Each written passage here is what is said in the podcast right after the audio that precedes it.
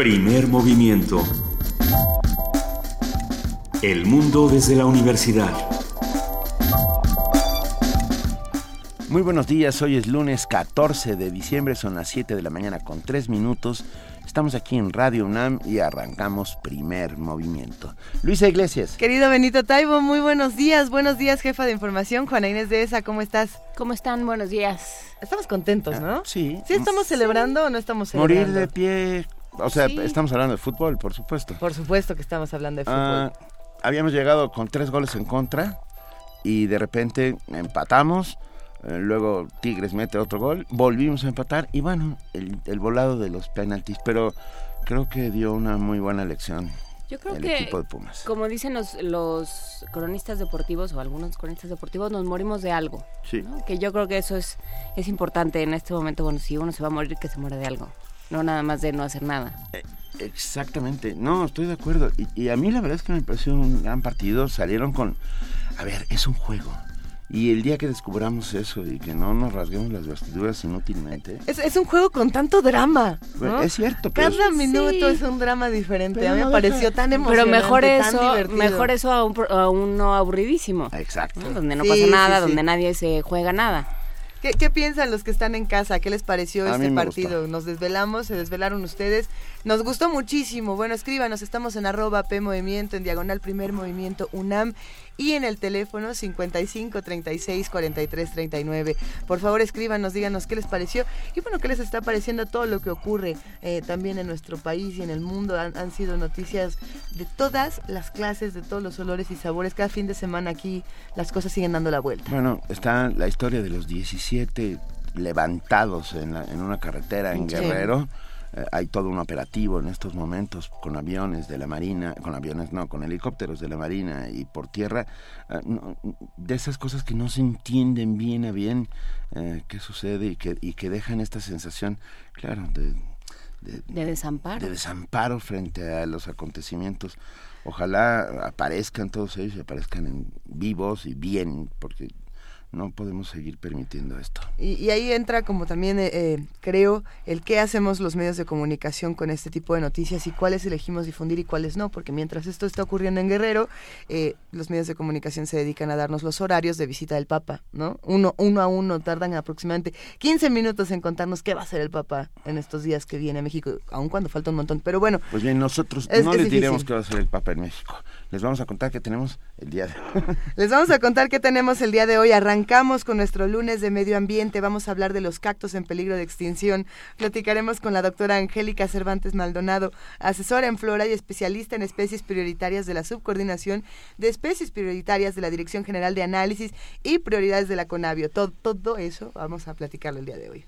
En nuestra nota nacional tendremos a Salvador Camarena, columnista del financiero, que como siempre nos sorprenderá con, con algo, siempre nos sorprende. Y bueno, en la nota internacional hablaremos de Corea del Norte y su bomba H. Esto lo vamos a platicar con el doctor Juan Felipe López Aimes. Él es investigador del Centro Regional de Investigaciones Multidisciplinarias de la UNAM, especialista en Asia-Pacífico.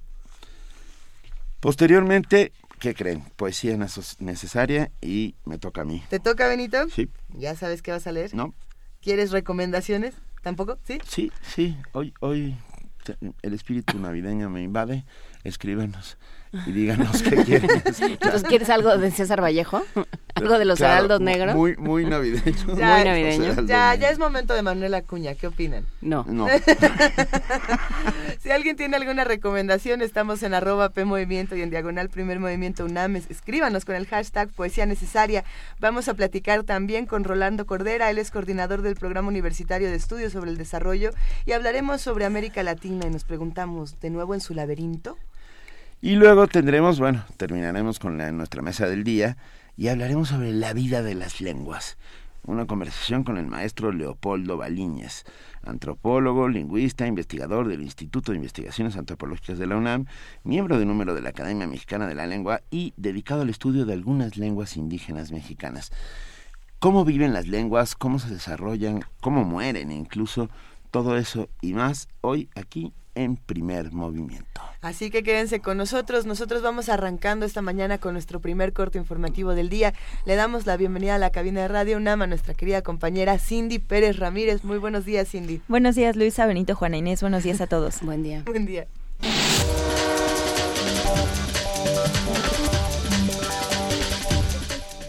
Será hasta el próximo periodo ordinario de sesiones que el Senado de la República discutirá y en su caso aprobará la reforma al pensioniste. Así lo dio a conocer el presidente de la mesa directiva, el panista Roberto Gil. El también presidente de la Cámara Alta explicó que existe interés de los grupos parlamentarios de realizar una discusión a fondo de la minuta enviada por la Cámara de Diputados. Por otra parte, el legislador dijo que las reformas relacionadas con la disciplina financiera para los estados, la ley de la tesorería y la del robo de hidrocarburos podrían ser aprobadas antes del 15 de diciembre. El coordinador del PRD en el Senado de la República, Miguel Barbosa, indicó que la reforma política del Distrito Federal podría aprobarse este martes en la última sesión de la Cámara Alta. En entrevista radiofónica dijo que el día de hoy se dará lectura al dictamen y mañana se aprobará por el Pleno del Senado. La COFEPRIS emitió cuatro autorizaciones para el consumo de marihuana con fines recreativos a favor de los ciudadanos amparados por la Suprema Corte de Justicia de la Nación. A través de un comunicado, la Comisión Federal para la Protección contra Riesgos Sanitarios precisó que estos permisos se limitan estrictamente a actos relacionados con el consumo personal de marihuana, por lo que no permiten actos de comercio o suministro a terceros. Con estas autorizaciones, los cuatro amparados pueden sembrar, cultivar, cosechar, preparar, poseer, transportar y consumir esta hierba con fines recreativos educativos.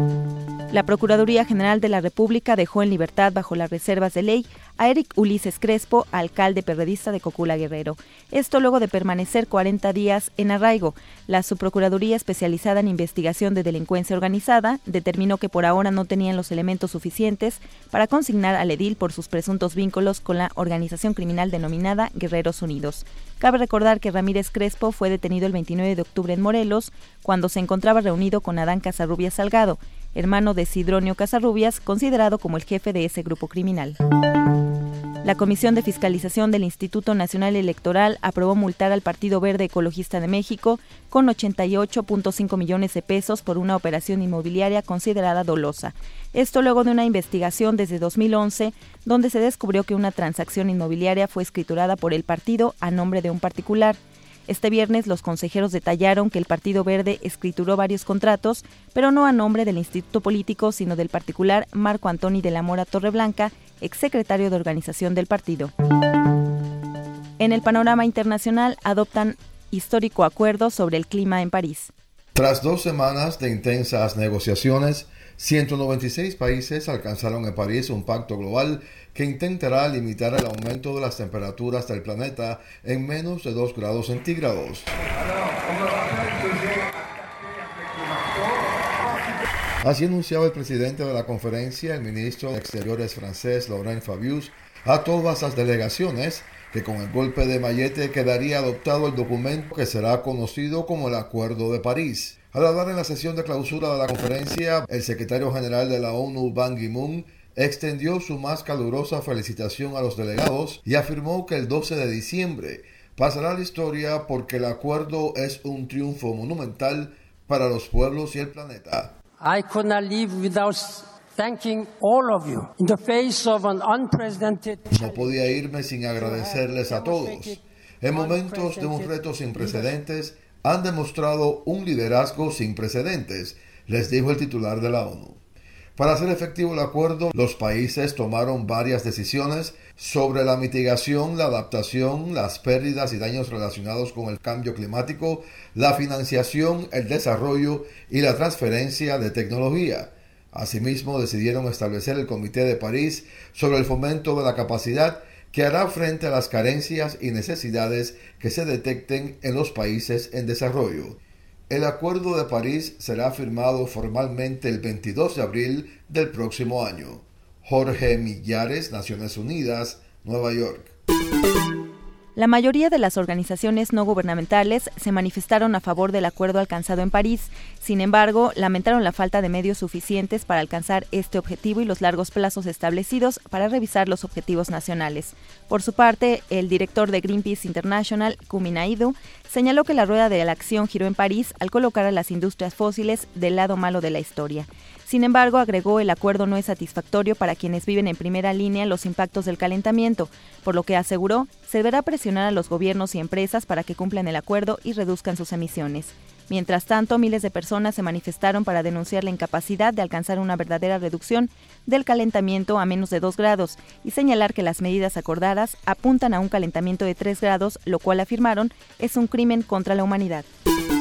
El gobierno ruso informó este domingo que realizó un disparo contra un barco pesquero turco para evitar una colisión en el mar Egeo.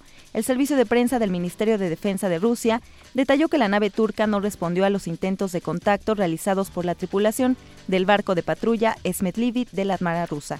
El viceministro de Defensa de Rusia, Anatoly Antonov, declaró que el diplomático militar turco ha sido advertido con dureza sobre las posibles consecuencias perjudiciales de actos imprudentes de Ankara contra los militares rusos que están cumpliendo la tarea de combatir el terrorismo internacional en Siria.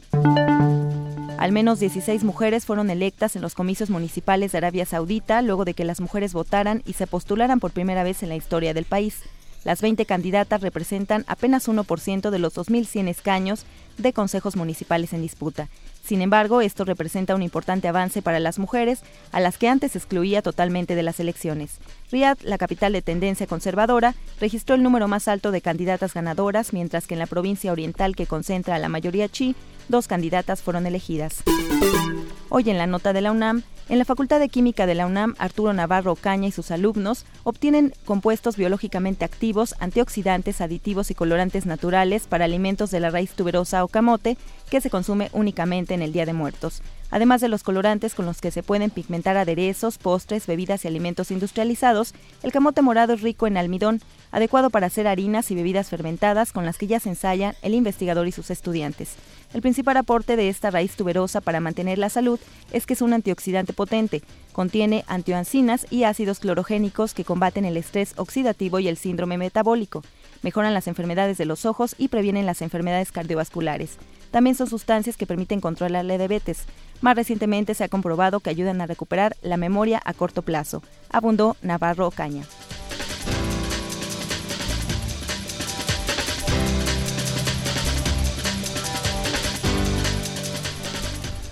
7 de la mañana, 15 minutos. Muchísimas gracias a nuestra compañera Cindy Pérez Ramírez por este corte informativo. Nos vemos, nos seguimos viendo. Así es, Benito. Aquí seguimos.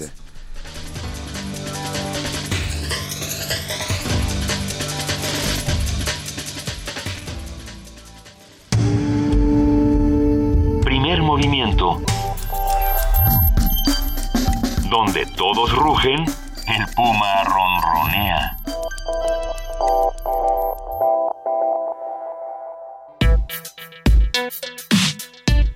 Lunes de Medio Ambiente. En nuestro país existen poco más de 700 especies nativas de cactus. Más de la tercera parte de estas se encuentra en peligro de extinción, mientras que también una tercera parte de las especies de cactus del mundo se encuentra en esa alarmante situación. La mayor amenaza proviene de la destrucción del hábitat de los cactus, el cual se usa para cultivo y cría de ganado.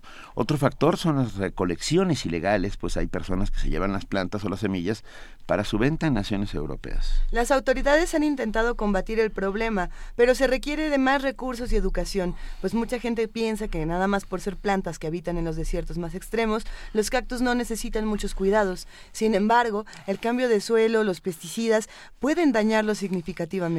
Eh, los cactus son elementos importantes de los ecosistemas desérticos, puesto que sirven de fuentes de agua y alimento para la flora y fauna. Sobre estas especies, el peligro que corren y las mejores formas de conservarlas, hablaremos hoy con la doctora Angélica Cervantes Maldonado, asesora en flora y especialista en especies prioritarias de la Subdirección de Especies Prioritarias de la Dirección General de Análisis y Prioridades de la CONAVIA. Muy buenos días, doctora Angélica Cervantes Maldonado. Muy buenos días. Eh. Eh, muy buenos días a ustedes y a sus radioescuchas. Muchas gracias. A, ver, ¿cuántas 700 especies tenemos en, este, en nuestro país. ¿Todas están en peligro de extinción?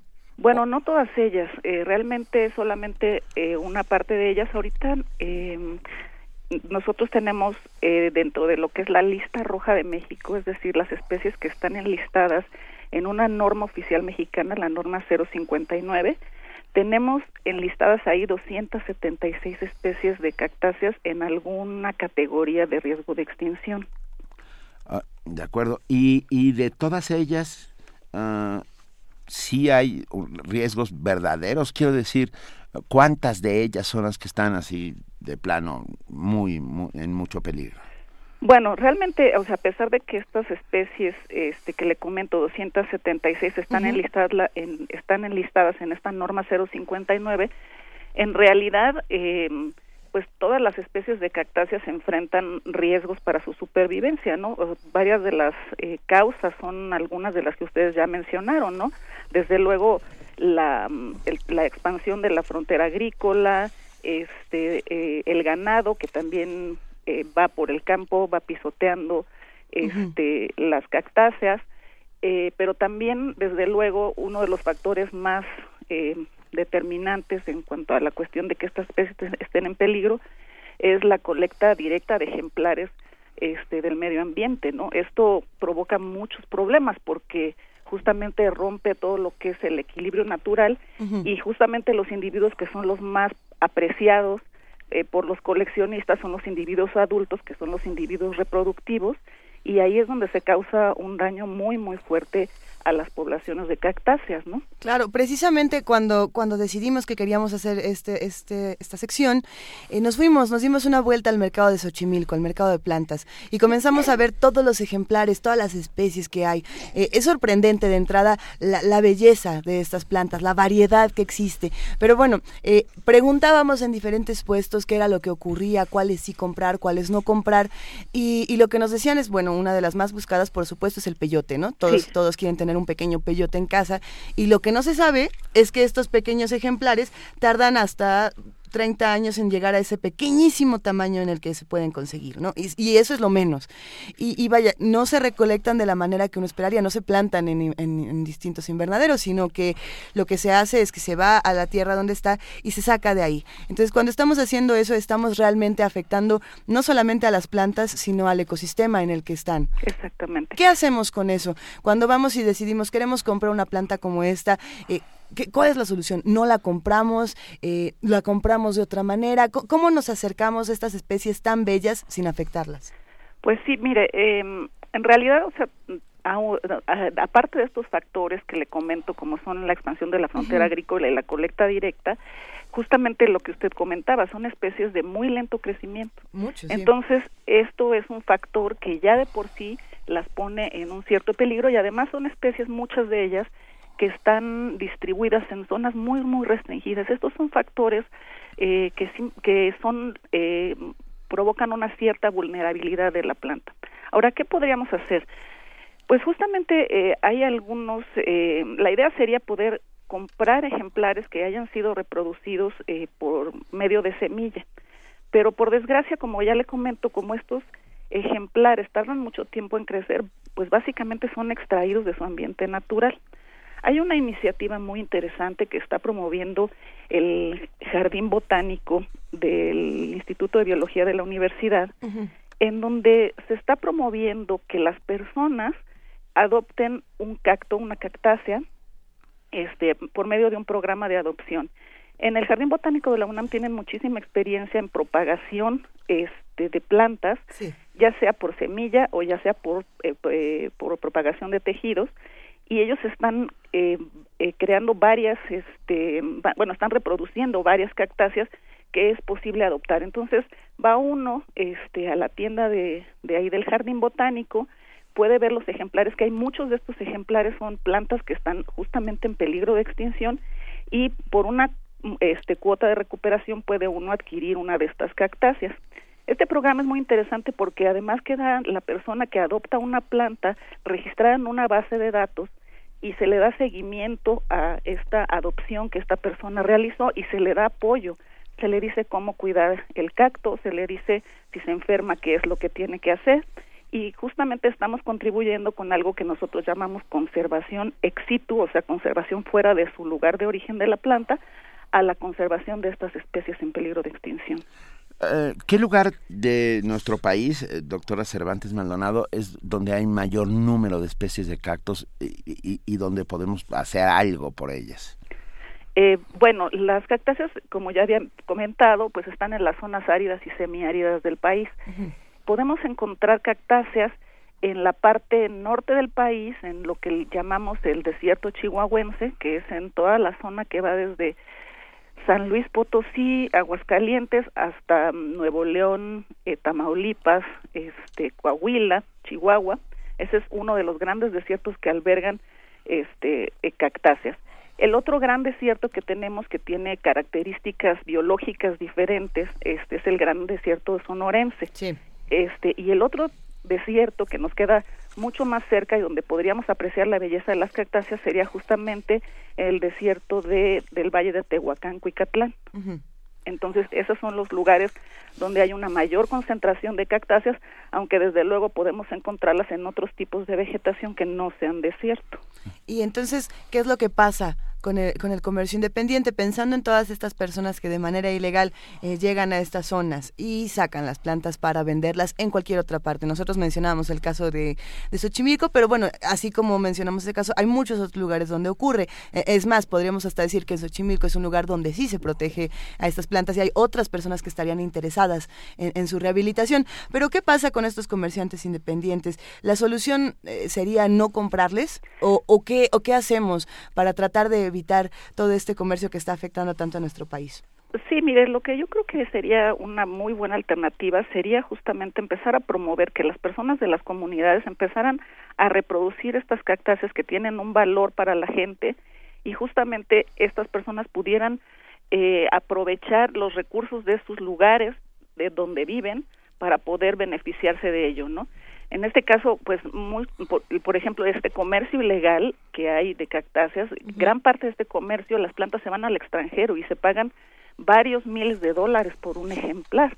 Entonces, no es posible que la gente de nuestro país, que también tiene muchas necesidades económicas, no pueda de alguna manera también eh, aprovechar eh, de una manera sustentable pues la riqueza que tiene hasta en sus mismos predios. Entonces, sería cuestión de justamente implementar programas de reproducción, de concientización para también promover que se vuelvan a sembrar ejemplares y sacar algunos cuantos para este, obtener semillas y ellos puedan empezar a reproducir y beneficiarse justamente de estos recursos, ¿no?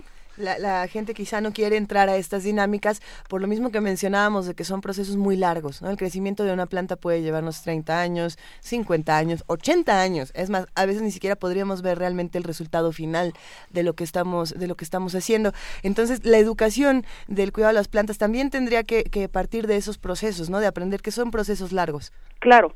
Sí, desde luego la educación es un factor fundamental en, en todo lo que a, la conservación se refiere, ¿no?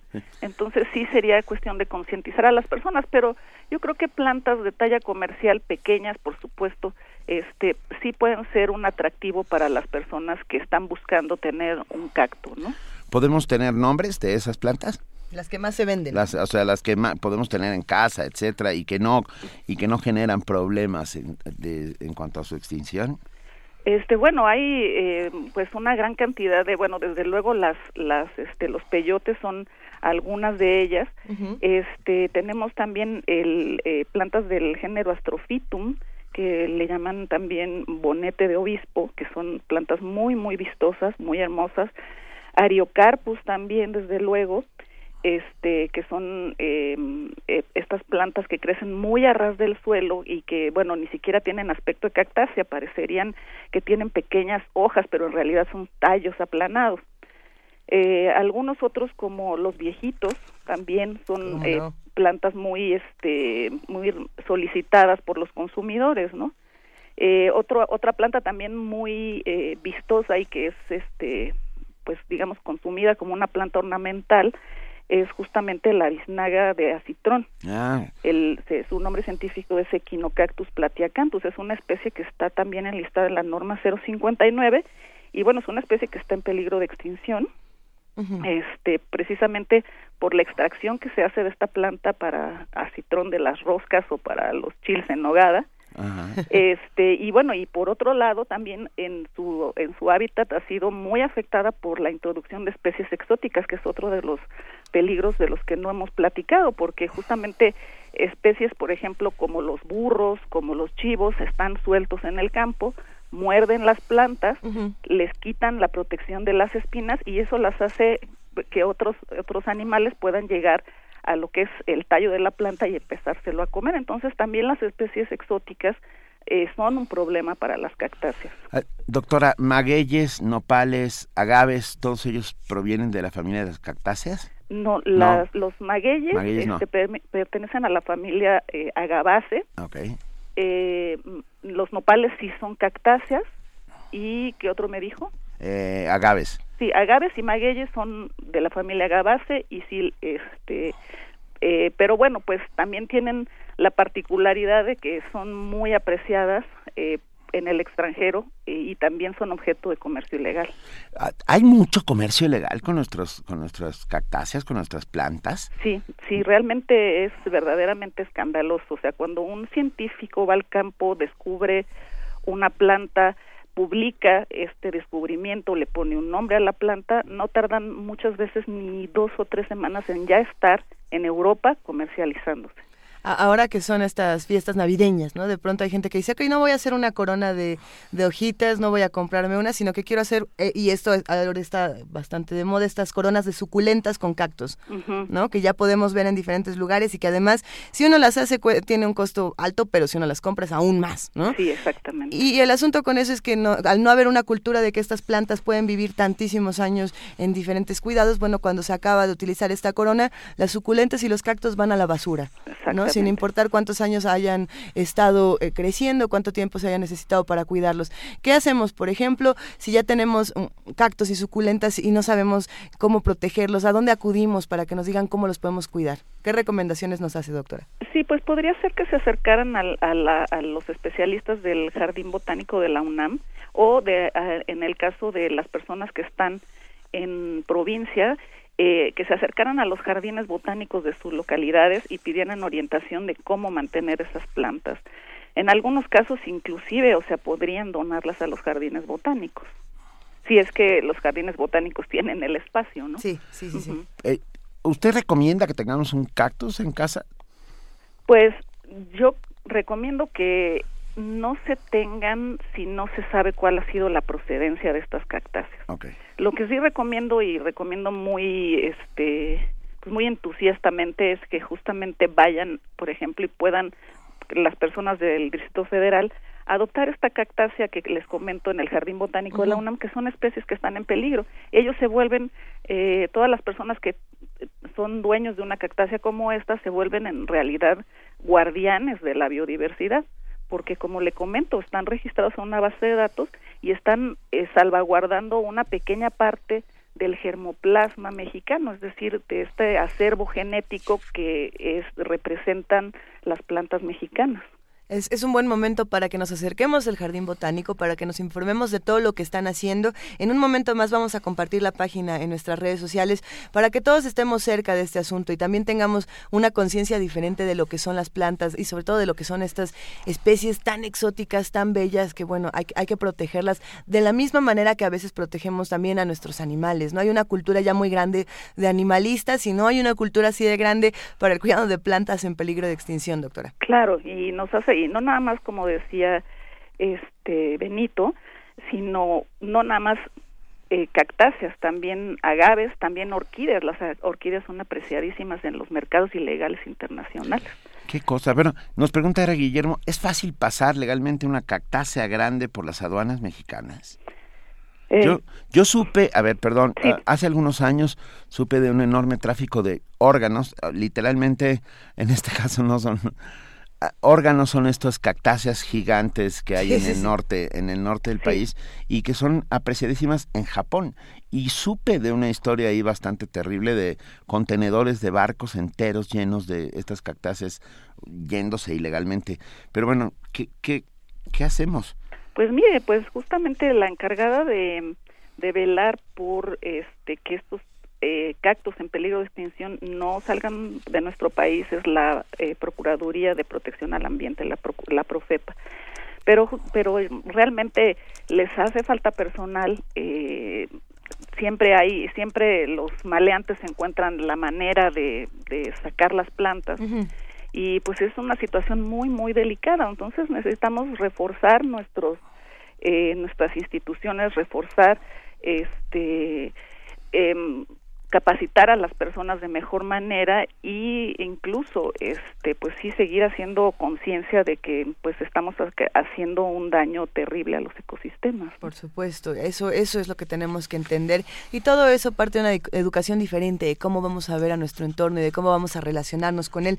Ya nos están contando, por ejemplo, aquí en redes sociales, Mario Mora nos dice, ya hace años adopté un maguey de petatillo en extinción y es muy interesante esta experiencia porque entregan mucha información. Eh, sí, pues vamos, vamos a acercarnos todos al Jardín Botánico. También nos están preguntando ya dónde está, eh, qué hacemos. Nos acercaremos, doctora Angélica Cervantes Maldonado, y queremos agradecerle muchísimo por esta conversación esta mañana que sin duda nos va a cambiar el panorama de cómo nos relacionamos con otras especies. No, pues les agradezco mucho la invitación y ha sido un gusto poder platicar con ustedes y sobre todo de estos temas tan importantes y tan interesantes. Venga, se lo agradecemos enormemente. Un saludo cordial. Igualmente, hasta, luego. Que esté muy bien, hasta luego. Hasta luego, buenas, buenas, buenos días.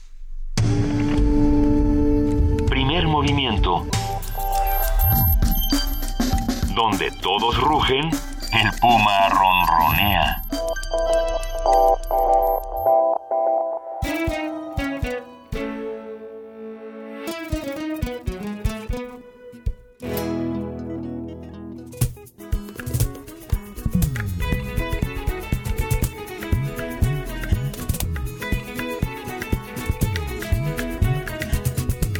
Sinikele soma,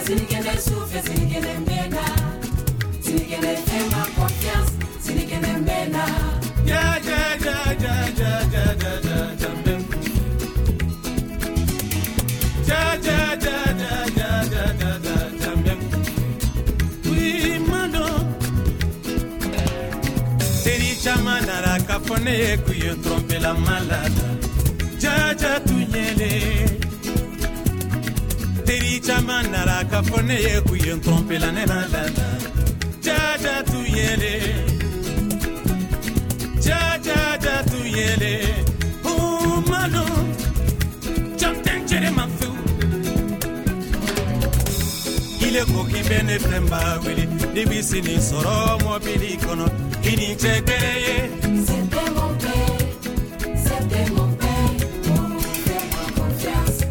ile ko k'i bɛ ne fɛn ne bi sini sɔrɔ sini manda la i cɛ gɛrɛ ye. T'es trop jaloux, c'était mon frère. Oh, fais-moi confiance. mama kɔrɔntigi ye ni sanba ko ne bara namasatigi ye ni sanba e. Ne bara leburutigi ye ni sanba hali n bara finitigi ye ni sanba o siyama ne ye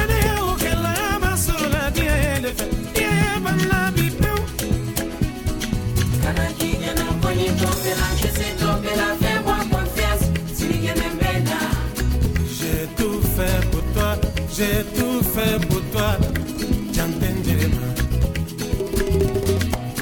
J'ai tout fait pour toi, j'ai tout fait pour toi,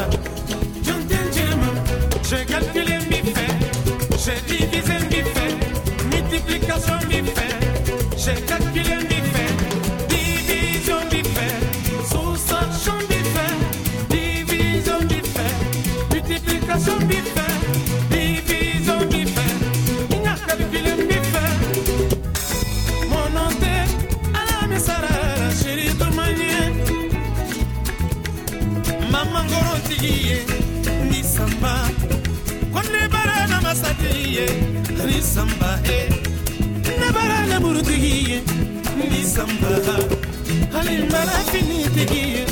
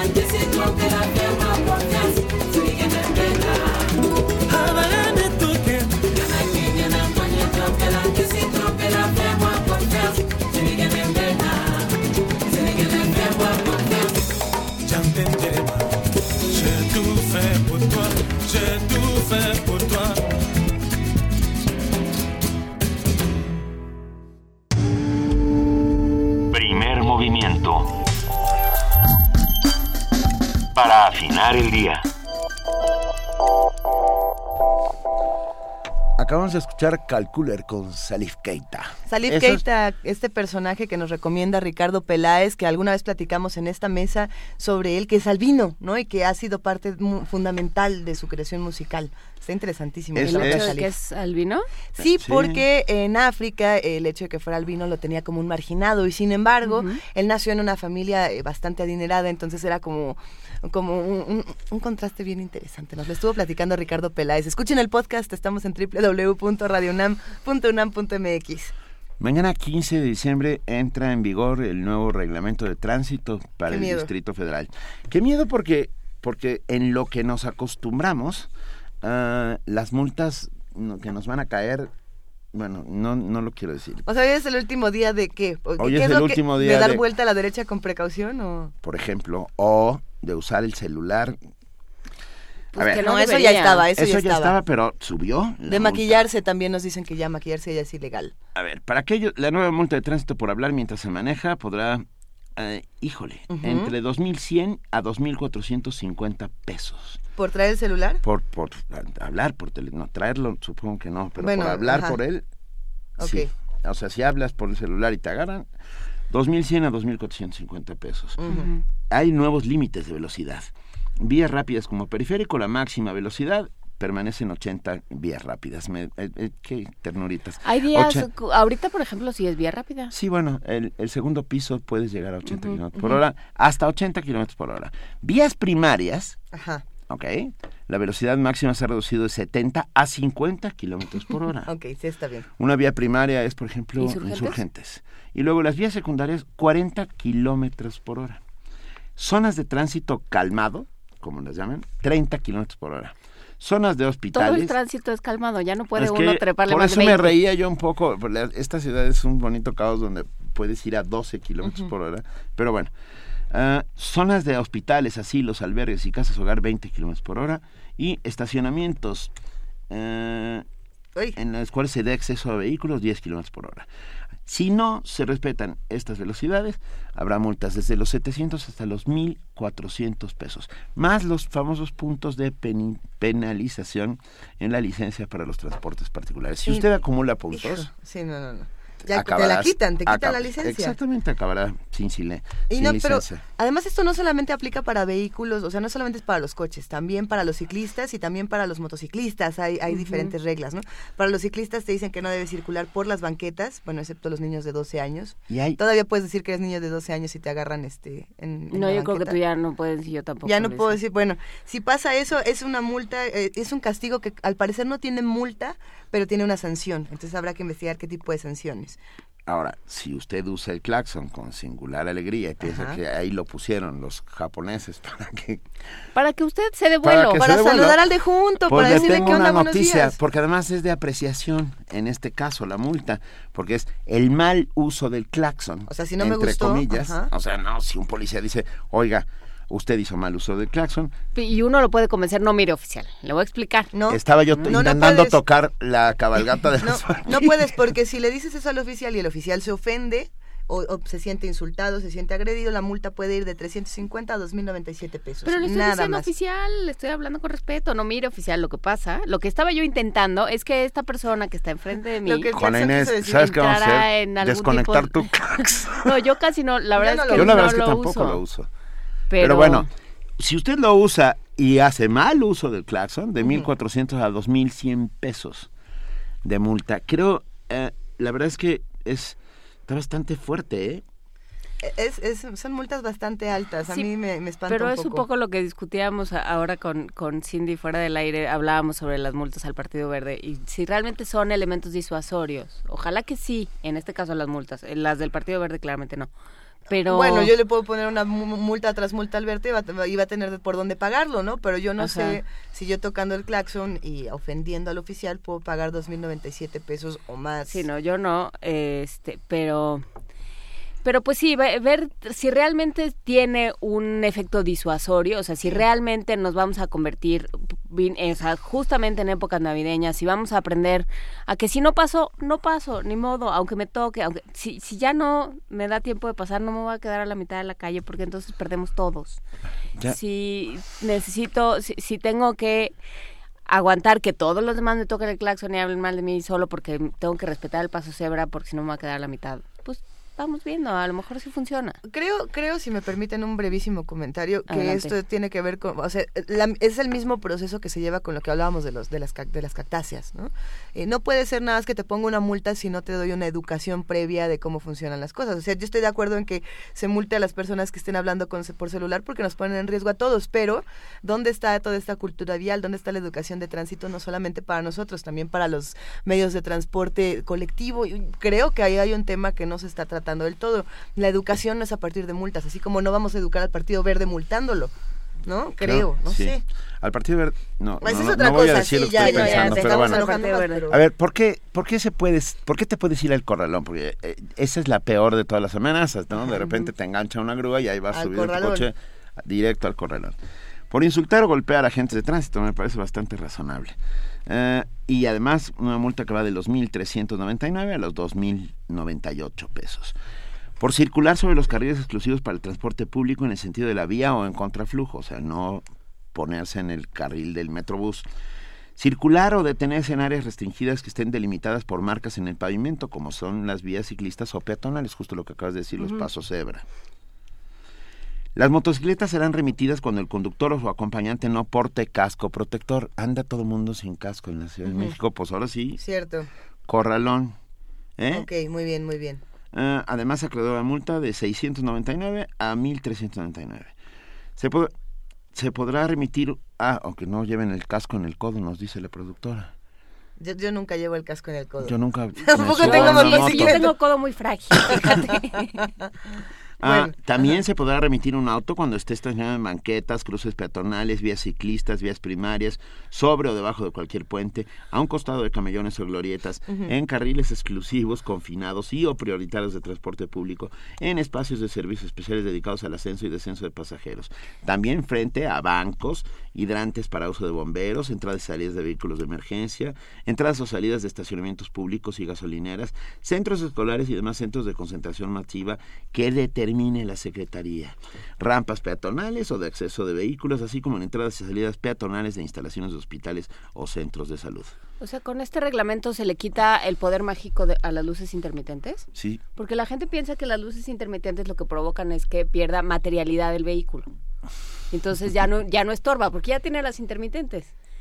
Y no, Es cierto. la física nos dice que el vehículo ahí sigue. No se transporta.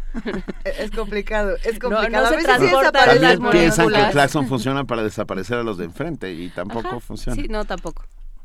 Este, sí va a estar fuerte, está fuerte, la verdad. eh. Debemos tener una mejor educación vial, sin lugar a dudas. Consulten el reglamento de tránsito porque a partir de mañana, en la, al menor descuido, usted, y también hay para ciclistas, ¿eh? acabamos de subir el reglamento de tránsito a nuestras redes para que lo cheque. Pero también hay, hay quienes nos dicen y, lo- y quienes lo comentan en diferentes espacios eh, que, que va de un nuevo reglamento si de cualquier manera todos los policías ya nos paraban por cualquier cosa, ya nos intentaban sacar dinero por cualquier cosa, ya nos querían sacar mordida y bueno, eh, se habla de que estos primeros 15 días van a ser amonestaciones nada más y ya a partir de enero entran las multas. Pero bueno, o sea, digamos que es, no, ya ni siquiera es un asunto de multa o no multa, ¿no? Sino de mordida o no mordida. Y No, nosotros no, no, es un asunto discusión. de conocer las reglas, de tener un cierto sentido común, de conocer el reglamento y conocer los derechos y las obligaciones. Eh, Estoy de acuerdo. Pilar Camacho nos escribe y dice, no debemos espantarnos Sí. con las multas, debemos no cometer infracciones. Completamente de acuerdo. Y la cosa es que de verdad sancionen, nunca lo hacen. Ahí está el tema. Ah, evitemos la corrupción, o sea... Evitemos la corrupción, Sí, o sea, favor. si lo que te, si, si vamos a, a llegar a un acuerdo en el cual este, no te de- no te pongo la multa de dos mil pesos, sino que te, te la cambio por una mordida de 200, pues entonces la ciudad va a seguir igual y no nos podemos quejar tampoco si entramos en esa dinámica. Y estoy de acuerdo con Jorge J. Leiva, que nos escribe y dice, no cabe duda, el nuevo reglamento tiene un claro propósito recaudatorio. ¿Servirá realmente para una mejor circulación? Bueno, es que ahí viene el 2018, Benito. Andamos muy gastados. Yo, Vamos viendo, vamos viendo qué, qué es lo que va a pasar en nuestro país, eh, vamos viendo qué es lo que va a pasar con todas estas multas. Sobre todo, manejemos con cuidado, tratamos, tratemos de hacer conciencia de que hay otro ah, en el otro multa- coche que perdón, existe. también multan a ciclistas si se suben en la banqueta. Sí. Sí, es lo que estábamos, y a motociclistas también, es- es- es, motociclistas. es complicado. Vamos a escuchar música y seguimos platicando con ustedes del reglamento y de todo lo que va a pasar en nuestra ciudad. Escuchemos, la era está pariendo un corazón. Silvia Rodríguez. Hasta alergia le dio a Juan.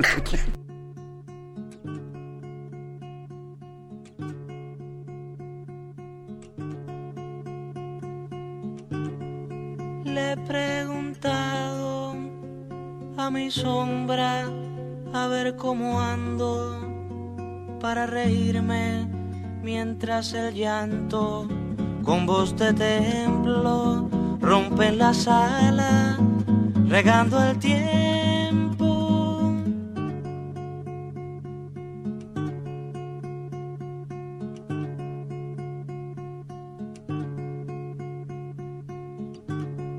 Mi sombra dice que reírse es ver los llantos como mi llanto y me he callado desesperado y escucho entonces la tierra llora. La era está pariendo un corazón, no puede más, se muere de dolor y hay que acudir corriendo pues se cae el porvenir.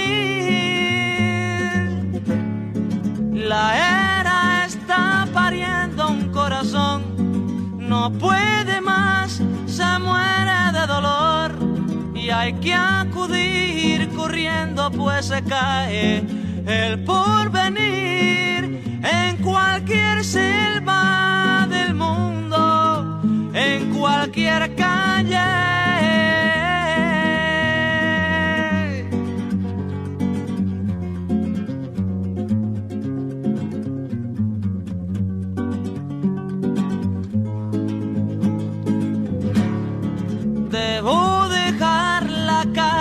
Casa y el sillón. La madre vive hasta que muere el sol. Y hay que quemar el cielo si es preciso por vivir. Debo dejar la casa y el sillón. La madre vive hasta que muere el sol. Y hay que quemar el cielo si es preciso por vivir por cualquier hombre del mundo, por cualquier casa.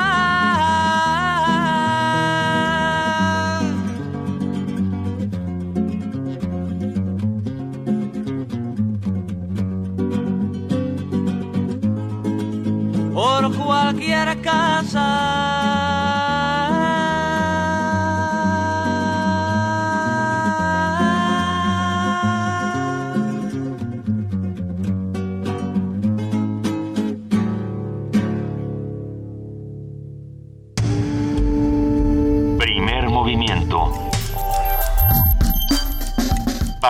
El día. Si ustedes piensan que pusimos a Silvio Rodríguez gratuitamente, pues no. Lo Porque qué bonito le, le cantan, ¿no? por una recomendación de, de José Ángel Analiz.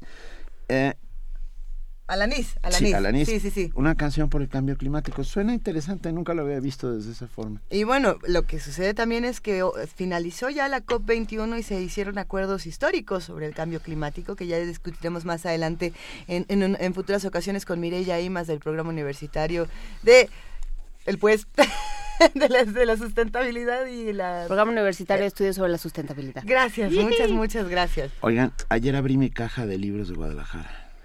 Ah, ¿Te oh, no. encontraste Y maravillas? me encontré maravillas que yo había ¿Qué suerte, comprado. ¿Qué suerte tienes? Sí, tengo mucha suerte. Hay, hay un libro que estoy esperando con ansias las vacaciones porque... ¿El de Hermer Mendoza? No, Yo fíjate, es una, es una suerte de ensayo crónica periodística que se llama La pequeña comunista que no sonreía. Y es la historia de Nadia Comaneci. Editada. eh, sí, eh, me puso cara Juan Inés de Yo lo quiero. Es que, es que ¿Eh? Luisa, tú eres muy chica, pero no, pero las niñas de mi edad veíamos to- Todas querían siempre, ser a Nadia. todas queríamos ser Nadia Comaneci y veíamos la película. No, no soy tan niña, recuerdo la película y, y- y además mi instructor de deportes siempre gritaba vamos mi Comaneci y era como el mejor cumplido. La pe- a ver, les voy a decir pero la relación de Nadia con su instructor era espeluznante según decía la película. Es peor, peor todavía. La pequeña comunista que no sonreía nunca, editado por Anagrama y escrito por... eh, ay, ay, ay, ay, no veo el título. Aquí estamos en un segundo, en un segundo. La pequeña so- comunista que no sonreía nunca, Anagrama, Diez segundos más. Lola Lafón. Lola Lafón. Eh, me lo recomendaron enormemente. Y también apareció en mi caja mágica. esta es mi propia caja mágica. ¡Wow! Los dos libros por fin llegaron un día antes de que se cerrara la feria. Ah, de Alex. de, Ale- de de Alexievich. La- dos, los dos libros Es que editados. eso pasó, me estaba Random. acordando porque tú me lo dijiste y yo me horroricé, pero eso pasó también el año pasado con Moyan, eh, editado por Océano, que se enteran del, del premio y de aquí a que buscan los ejemplares, porque en general son autores que no son tan, eh, tan bestseller, tan reconocidos y tan vendidos. eh, de de aquí a que buscan los ejemplares, los suben al barco, la emprenden hacia, Sí. hacia las Indias. Hacia la América. Hacia la, van Las a hacer, Américas. hacer la América, hijo. Pues sí, se tarda un rato y llegan a penitas a la fila.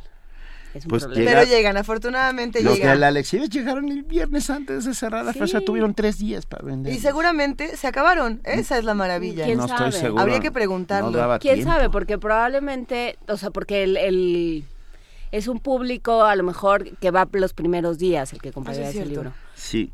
Oigan, ¿qué, están, ¿qué van a leer en estas vacaciones? ¿Les cuento? Compártanlo. Sí, tú, por favor. Les pero cuento de mis libros de la amigos. FIL. Sí, Ok, tres libros se dice. ¿Cuántos libros dijiste tú? ¿Uno? uno. El que te Dije dé la tres. gana, el que te dé Ok, ilusión, bueno, el que quieras. me llevé eh, de Atalanta este libro gigantesco de todos los libros de Blake. Me hicieron este regalo Ah, fabuloso bueno, wow. de toda la poesía de Blake. Muchas gracias por ese regalo tan hermoso.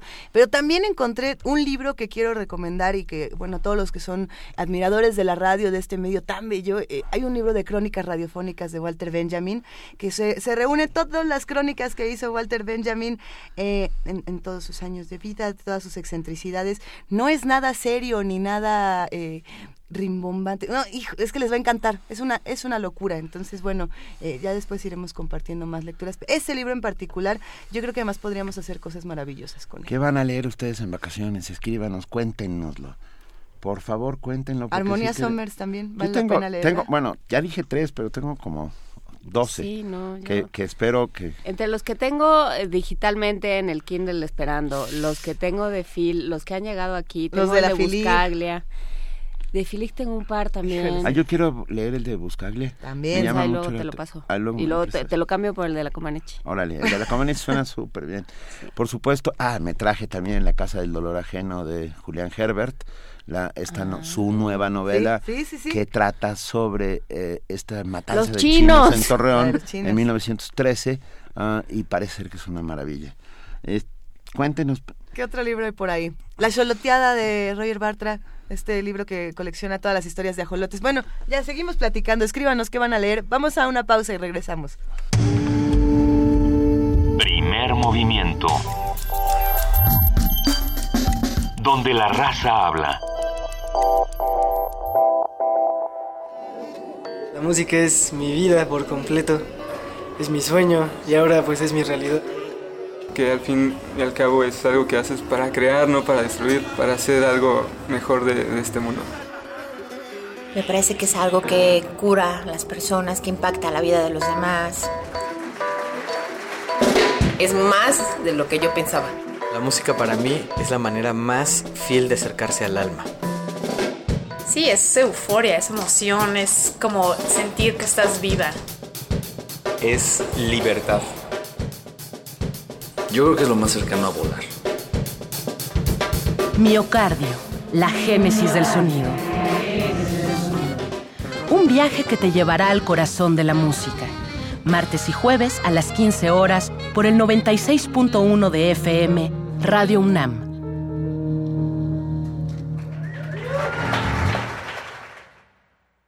Habla Andrés Manuel López Obrador. Gracias a tu confianza, donde gobierne Morena, ningún joven que quiera ingresar a la universidad será rechazado.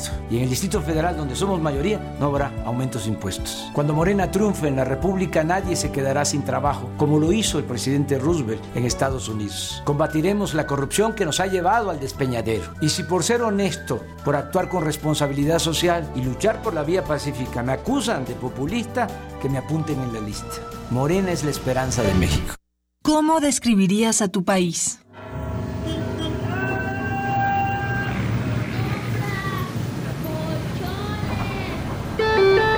Permite al nuevo cierre de puertas. Gracias. Mira, burritos, tamales, oaxaqueños. Hola, cinco horas, cinco pesos. El Instituto de Investigaciones Jurídicas presenta la colección de libros Los mexicanos vistos por sí mismos, los grandes temas nacionales.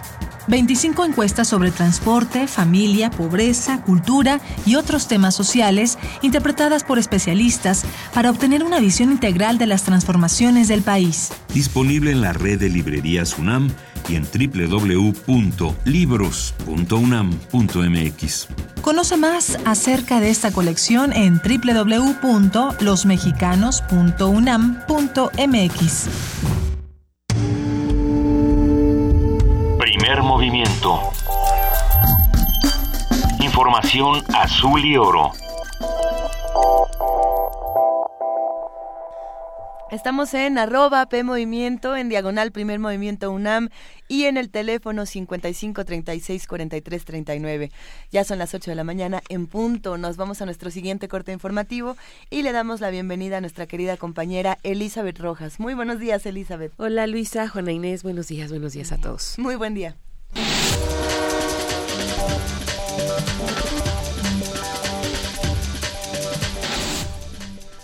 La Secretaría de Educación Pública informó que concluyó con éxito la primera etapa de la evaluación de desempeño docente y que en 27 estados y el Distrito Federal hubo 95% de participación.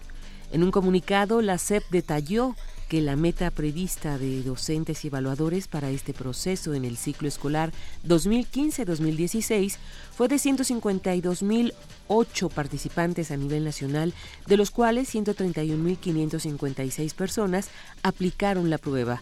La publicación de los resultados de la evaluación del desempeño de los docentes y directores está prevista a partir del 15 de febrero de 2016, ello de conformidad con lo establecido por el Instituto Nacional para la Evaluación de la Educación. Al menos 80 escuelas adelantaron su periodo vacacional en colonias de la periferia de Acapulco Guerrero debido a la inseguridad. Autoridades del Sindicato Nacional de Trabajadores de la Educación informaron que la decisión se tomó debido al número de enfrentamientos registrados en las inmediaciones de los centros escolares, llamadas de extorsión y la presencia de sujetos con actitud sospechosa. Cabe señalar que el calendario de la Secretaría de Educación Pública marca como día de inicio del periodo vacacional decembrino el próximo 22.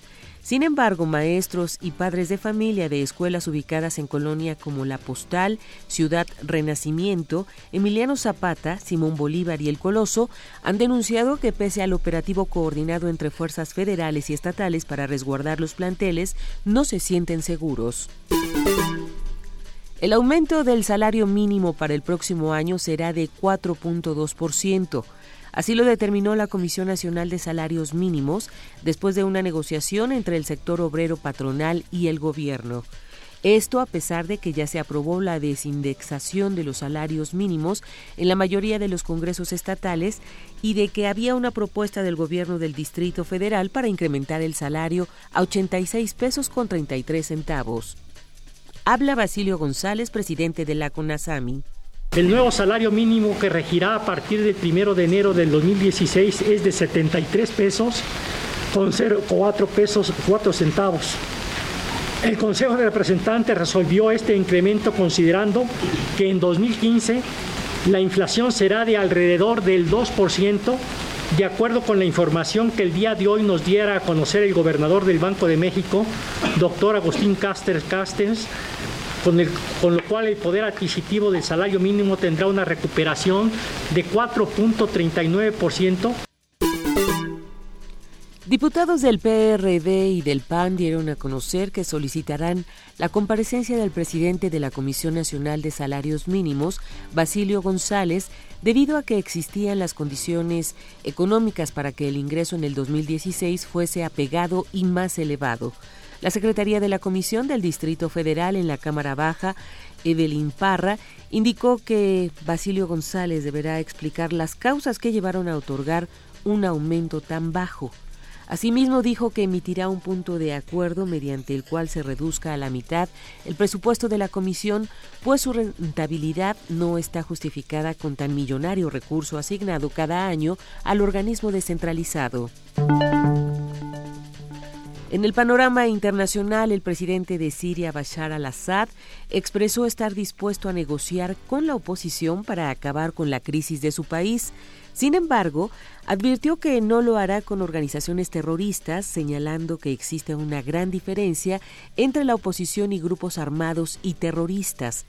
Dichas declaraciones de al-Assad se dieron en el marco de las negociaciones que se llevan a cabo en Arabia Saudita entre grupos civiles y armados de la oposición en Siria y representantes del gobierno de ese país, las cuales serán mediadas por la Organización de Naciones Unidas. La implementación de los acuerdos de Minsk es la única vía para resolver la crisis en Ucrania, reitera la ONU. El vicesecretario general de la ONU y el subsecretario general para los Derechos Humanos coincidieron este viernes que la crisis de derechos humanos que sufre Ucrania solo podrá resolverse con la implementación de los acuerdos de Minsk, que también representan la vía hacia una solución pacífica del conflicto. Durante una sesión del Consejo de Seguridad de la ONU sobre la situación en Ucrania, Jan Eliasson e Iván Simonovich afirmaron que tras dos años de conflicto, todas las partes deben trabajar sin dilación para alcanzar una solución política duradera. Simonovich señaló que si bien las hostilidades han disminuido considerablemente en el este del país, persisten las violaciones graves de derechos humanos en Donetsk y Luhansk. Continúan las denuncias de abusos en estos territorios, incluidos asesinatos, tortura, detenciones ilegales y trabajo forzado. Los residentes locales siguen sin contar con una protección efectiva de sus derechos y no hay rendición de cuentas ni posibilidades de reparación, apuntó. Simonovich agregó que en Crimea tampoco se han registrado avances en la arena de las garantías fundamentales. El director de operaciones de la Oficina de la ONU para la Coordinación de Asuntos Humanitarios también participó en la reunión del Consejo en un enlace desde Kiev, la capital ucraniana, luego de haber visitado el este del país. Jongin aseveró que el impacto del conflicto es devastador, especialmente entre los sectores más vulnerables de la población.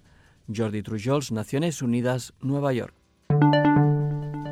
En Siria, al menos 35 muertos dejó el bombardeo contra un área no gubernamental a las afueras de Damasco.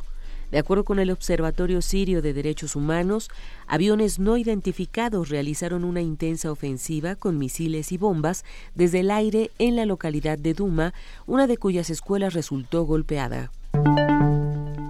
87 personas murieron, entre ellos ocho agentes de seguridad y otras 21 resultaron heridas durante el ataque de hombres armados en contra de tres instalaciones militares en Burundi, informaron autoridades locales. Un testigo culpó a las fuerzas de seguridad gubernamentales, señalando que estuvieron buscando a las víctimas puerta por puerta. Cabe señalar que este ambiente de violencia ha sido relacionado con el polémico tercer mandato que inició el presidente Pierre Nkurunziza y que muchos ciudadanos del país y expertos internacionales consideran es anticonstitucional y una violación a un acuerdo de paz. En Francia, el ultraderechista Frente Nacional no gobernará ninguna región a pesar de haber sido votado en la primera vuelta de las elecciones regionales. Sin embargo, de acuerdo con los primeros sondeos de los comicios de este domingo, el partido que dirige Marine Le Pen ha triplicado su presencia en algunos territorios. De esta manera, el Partido Socialista gobernará en cinco regiones, los republicanos en siete, mientras los nacionalistas lo harán en Córcega.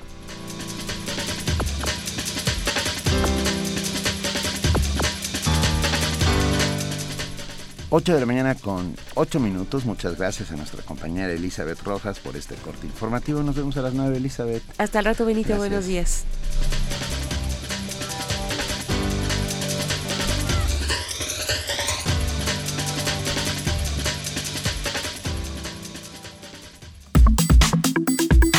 Nota Nacional. Son las 8 de la mañana con 8 minutos y es momento de que pasemos a nuestra nota nacional.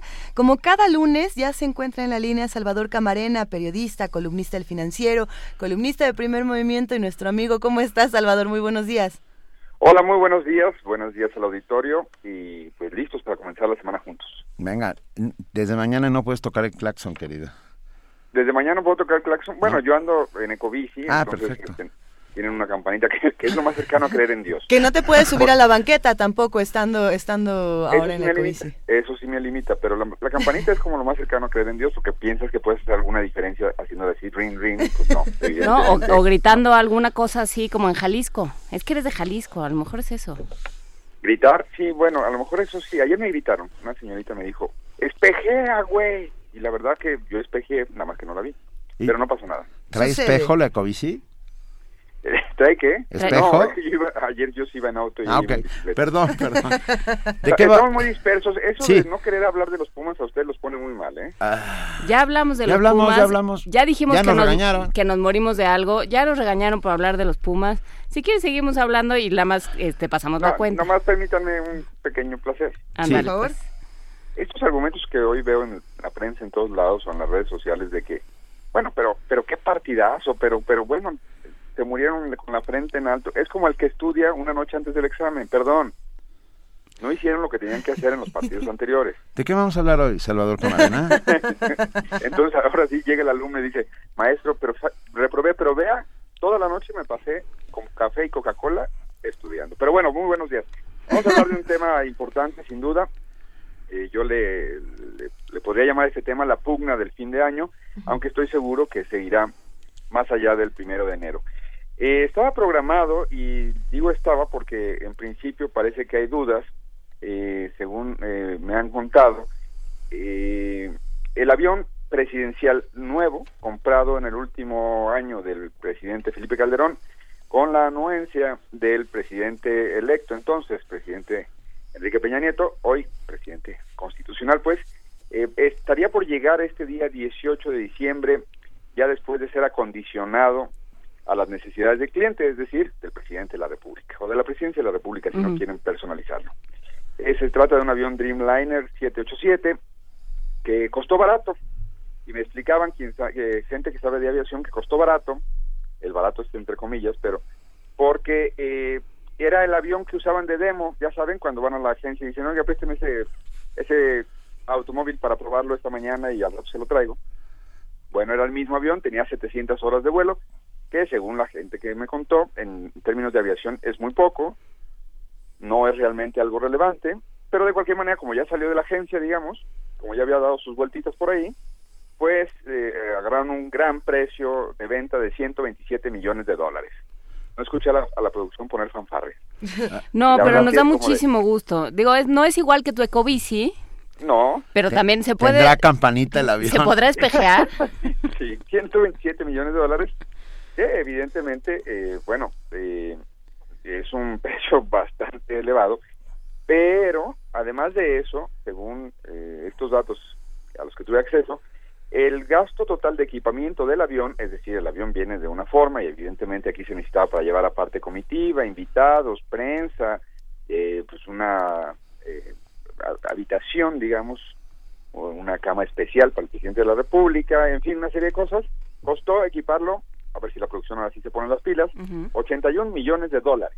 Tararán, tarán. Exacto, exacto. Tú, tú, tú y yo somos de tiempos de, de Chabelo, entonces sabemos Sí, sin, sin necesidad de electrónica, querido Benito. Y por si fuera poco, se pagaron otros 23 millones de dólares en accesorios. Esto da un gran total de 231 millones de dólares, como ya había dicho, eh, es lo, el precio total, pero el precio del aparato, porque el aparato se, se- se compró con financiamiento. Según una nota de la Secretaría de Hacienda, eh, en un cálculo que realizó eh, un reportero de Milenio Digital, Alejandro Domínguez, el costo total que está calculando Hacienda, ojo, con dólares del año pasado y no sabemos si com- compraron una cobertura para el cambio de, do- de, la, de la, la variación de dólar peso, el precio total ya con el financiamiento a 15 años sería de 6.769 millones de pesos. Una ganga. Una nada. Sí. Aunque Andrés Manuel López Obrador y otras fuentes dicen que el monto rondará finalmente en los 7.500 millones de pesos. Esto lo hace, según diversos, diversos cálculos, el avión presidencial más caro del mundo. Siempre hay que tener motivos de orgullo, muchachos, no se me achicopalen, perdieron los Pumas, pero siempre podrán decir, "Ahí Pero tenemos un avión re barato, fíjate. Ahí viene el avión. Bueno, el avión estaría a punto de llegar, se calculaba que sería este viernes, pero parece ser, según me dijeron unas fuentes... ¿Que nos lo van a guardar para Navidad? No, eh, eh, eh, de hecho ese es uno de los problemas, Juan Inés, tú te reirás, pero sí, parece que el gobierno sí está preocupado por la percepción pública, fíjense, es, otra vez, al mero final se preocupan, estamos hablando de lo mismo. Eh, Sí saben que Andrés Manuel López Obrador tiene un punto en el asunto de que mucha gente va a sentir irritada por el costo monumental de este avión, y ah, hubo un comité que incluso se reunió, hay notas del periódico Reforma al respecto, pero también han seguido reuniéndose para ello, para evaluar la posibilidad de no comprar el avión. Pero vieron, según sus cálculos, es su versión, que era más, cal- era más caro regresarlo que quedárselo. Eso es una manera muy, muy singular de verlo. En realidad, quién sabe si se debe haber comprado, es una discusión. Pero, o, o comprar un avión de esta naturaleza o de estas características. Que el presidente de la República de México tenga un avión me parece normal. Que tenga el más caro del mundo, pues ya, ya no me parece necesariamente normal. El punto es que evaluaron regresarlo, pero claro, pues, se presentaron condiciones muy muy normales. Imagínense que Benito compra un auto, pero a Benito le gustan los autos de color morado, entonces lo pinta de morado, y luego le gusta acondicionarlo con peluchito, pues le pone peluchito. Y le- perdón, estoy trivializando, pero al final no, le metieron 81 millones de dólares a petición. Cuando tú salgas a Lo vender ese evaluó este, este comité, pues dijeron, pues está muy bien, pero la gente que, que va a comprar o que podría comprar este avión diría, muy bien, pero yo no quiero esos 81 millones de dólares de ese acondicionamiento, a lo mejor yo lo quiero porque soy un jeque árabe y lo quiero nada más con puras hamacas o puras alfombras, no necesito todos esos sillones que le pusieron o esas sillas que le pusieron porque yo no llevo prensa. En fin, entonces vieron supuestamente, según estas versiones, que no convenía porque se perdía dinero al vender este avión. Además de que quien vender un avión no es como vender un bocho, es decir, no ocurre todos los días y los brokers, es decir, los agentes se llevan otro porcentaje.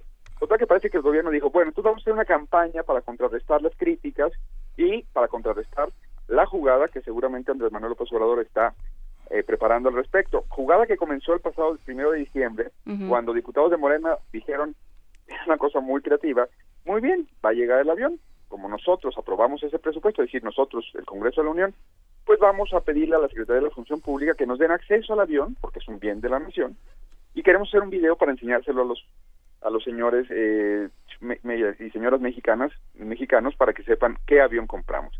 Entonces el gobierno dice, bueno, vamos, eh, según me contaron, vamos a hacer lo mismo que Andrés Manuel, vamos a hacer un video y le ganamos, le damos madruguete a Andrés Manuel López Obrador y sus diputados y nosotros vamos a, presentarle a los mexicanos y a las mexicanas el avión como es por dentro para que vean que no hay lujos excesivos. No sé si se puede hablar de algo que no hay excesivos ya después de hablar de 8 millones de dólares que costó el aparato. Eso será la pugna de las próximas semanas. Y eh, te decía Juan Inés que tenías un punto. El asunto de que lleguen vacaciones, ya sea el viernes o después, eh, también se ha puesto en la mesa como un asunto de que van a pensar que, Que lo eh, trajo pusimos Santa la madruguete, que quisimos esconderlo y, y traerlo en pleno periodo vacacional para que los mexicanos anduvieran en el Lupe Reyes, es decir, en el agua, es decir, en Acapulco, y entonces no tuvieran eh, conciencia plena de que acaba de llegar este aparato. En todo caso, va a haber una segunda estrategia mediática en enero cuando decidan a qué viaje, en qué viaje se inaugura el, el presidente de la República en este avión. Eso podría ser en el viaje más o menos ya eh, regular entre los presidentes mexicanos de asistir a la cumbre eh, de Davos, Ujú. esta cumbre económica, de este foro económico que se desarrolla allá en Suiza. Eh, eso es a finales de enero. ¿Va a aguantar el gobierno de aquí entonces a mantener resguardado el avión? Este, ¿Eso va a incrementar las sospechas o le va a dar más gasolina, en este caso diríamos turbocina, a Andrés Manuel López Obrador para generar más ruido y decir, esa es una compra onerosa? Él ha anunciado que si llega a ganar las elecciones del 2018, él es como los Pumas. va a jugar como siempre y va a perder, que va a jugar como nunca, va a perder como siempre, creo. Espero que no, espero que dé un buen juego, pero no sé. El punto es que llegado el 18, si él ganara, ha anunciado que vendería ese avión. Hay que ver qué pasa de aquí, para empezar, a enero. Hay que ver cuando llegue el avión, hay que ver cómo lo presenta el gobierno, hay que ver qué tanto Andrés Manuel López Obrador logra posicionar los argumentos de que esta es una compra onerosa, indebida. En Twitter alguien me decía hace rato, es un capricho tipo María Antonieta, y que evidentemente algo que se compró en el 2012 con el mismo eh, consentimiento de, dos gobiernos, el del gobierno del PAN y el del gobierno del PRI, se convierte en un boomerang, en un asunto que no pueda manejar la, la presente administración, pues porque además pues no han dado ninguna muestra en estos años de saber lo que es la austeridad, de saber lo que es el manejo responsable, la sensibilidad. de saber lo que es el conflicto de interés, porque al avión hay que sumarle eh, un hangar presidencial que los números oficiales dicen que costó mil millones de pesos. Los números oficiales. Eh, el periódico Milenio el otro día aportaba con una investigación de también de ese chico Domínguez y de Galia García. eh, Milenio Digital aportaba otro dato. Ese que costó mil millones, ese hangar solamente tendrá vida útil de cinco años, porque cuando llegue el nuevo aeropuerto, pues ¿qué creen? Ay, pues gastamos mil millones, pero no nos podemos llevar este hangar para allá. Entonces, se van a ir acumulando una serie de decisiones muy polémicas que tendrán que ser objeto de debate público y donde el gobierno sabe que los argumentos de Andrés Manuel con la pura enunciación de que estamos ante el avión más caro de cuantos tienen los jefes de Estado, pues va a tener un gran detalle. Mi último punto al respecto sería, eh, el otro día vi las fotos de la semana pasada de la toma de posesión del señor Macri en Argentina. eh, yo, por principio, creo que siempre que gana la oposición después de un largo periodo de otro gobierno es una buena noticia. Es decir, puede no gustarme la derecha, o, pero, pero habla de algo de recambio. Y luego, no necesariamente hay buenas opciones, aunque ganen, pues no necesariamente, pero digamos que si un gobierno se enquista, lo más saludable sería moverla. En principio, con todas las salvedades. Y entonces vi una foto de presidentes latinoamericanos. Entonces luego dije, ¿y para qué queremos ese avión si el presidente Peña Nieto no está en esa foto? Si el presidente Peña Nieto no... Vaya, parece que la política exterior tampoco es lo suyo, lo suyo, lo suyo. Sí hace muchos viajes, o sí hizo muchos viajes el secretario Mitt cuando fue secretario de Relaciones Exteriores, pero, y, pero el presidente de la República, digamos que sus viajes han sido, por decirlo bajita la mano, entre el, el, que fue a la Gran Bretaña y el que fue a París, a Francia, no solo París, también a, a, otras ciudades, pero polémicos, es decir, desproporcionados, pues como de nuevos ricos, para decirlo en pocas palabras. Uh -huh. Es decir, no se ve una agenda clara y sí se ve como demasiado boato antes que sustancia. Con todo eso, es que con lo que cerraremos el año en estos términos, y ya veremos, porque esto, insisto, no va a durar nada más hasta que llegue el avión y no la primera vez que lo usen, las veces que lo usen. Y todos los argumentos de vean cuánto ahorramos, vean, este avión ya no se tiene que parar en Canadá cuando vaya a Europa el presidente, vean, eh, la, ya es seguro porque el anterior avión tenía 28 años. Yo no sé si va a transitar, eh, si van a ser eh, de verdad efectivos los mensajes del gobierno a la hora de tratar de convencer a los mexicanos de que esto no fue una buena decisión. No lo sé, eso lo estaremos viendo y supongo que comentando aquí en las próximas semanas. Pues eh, yo espero que sí, Salvador, porque en realidad lo que hay en el fondo es una insensibilidad y una falta de, comunicación, de, de, ponernos de acuerdo, como diría tu paisano, de en qué país estamos, ¿no? Parece que estamos... Eh, que, que, ellos están, están jugando con una alineación que no es la nuestra y nosotros vamos por nuestro lado y suceden, o sea, y este caso como el del avión, pues es un, es un ejemplo clarísimo y es un símbolo perfecto de la disociación del discurso entre, entre lo que está diciendo el presidente y su gabinete y lo que realmente se está percibiendo y se está viviendo del lado de los ciudadanos. Sí, yo creo que eh, ahí, para empezar, falta de aterrizaje de, de algunos uh -huh. miembros del gabinete. Vamos a explotar no sé si... la metáfora hasta que llore, ¿verdad? Exacto, sí, Perfecto, bueno. Pues, muy bien. Es que si un periodista no recurre a los lugares comunes, empieza a sentir queda? un temblor. O sea, es, como... Pues es necesario, digamos. Muy Pero bien, en todo caso... adelante.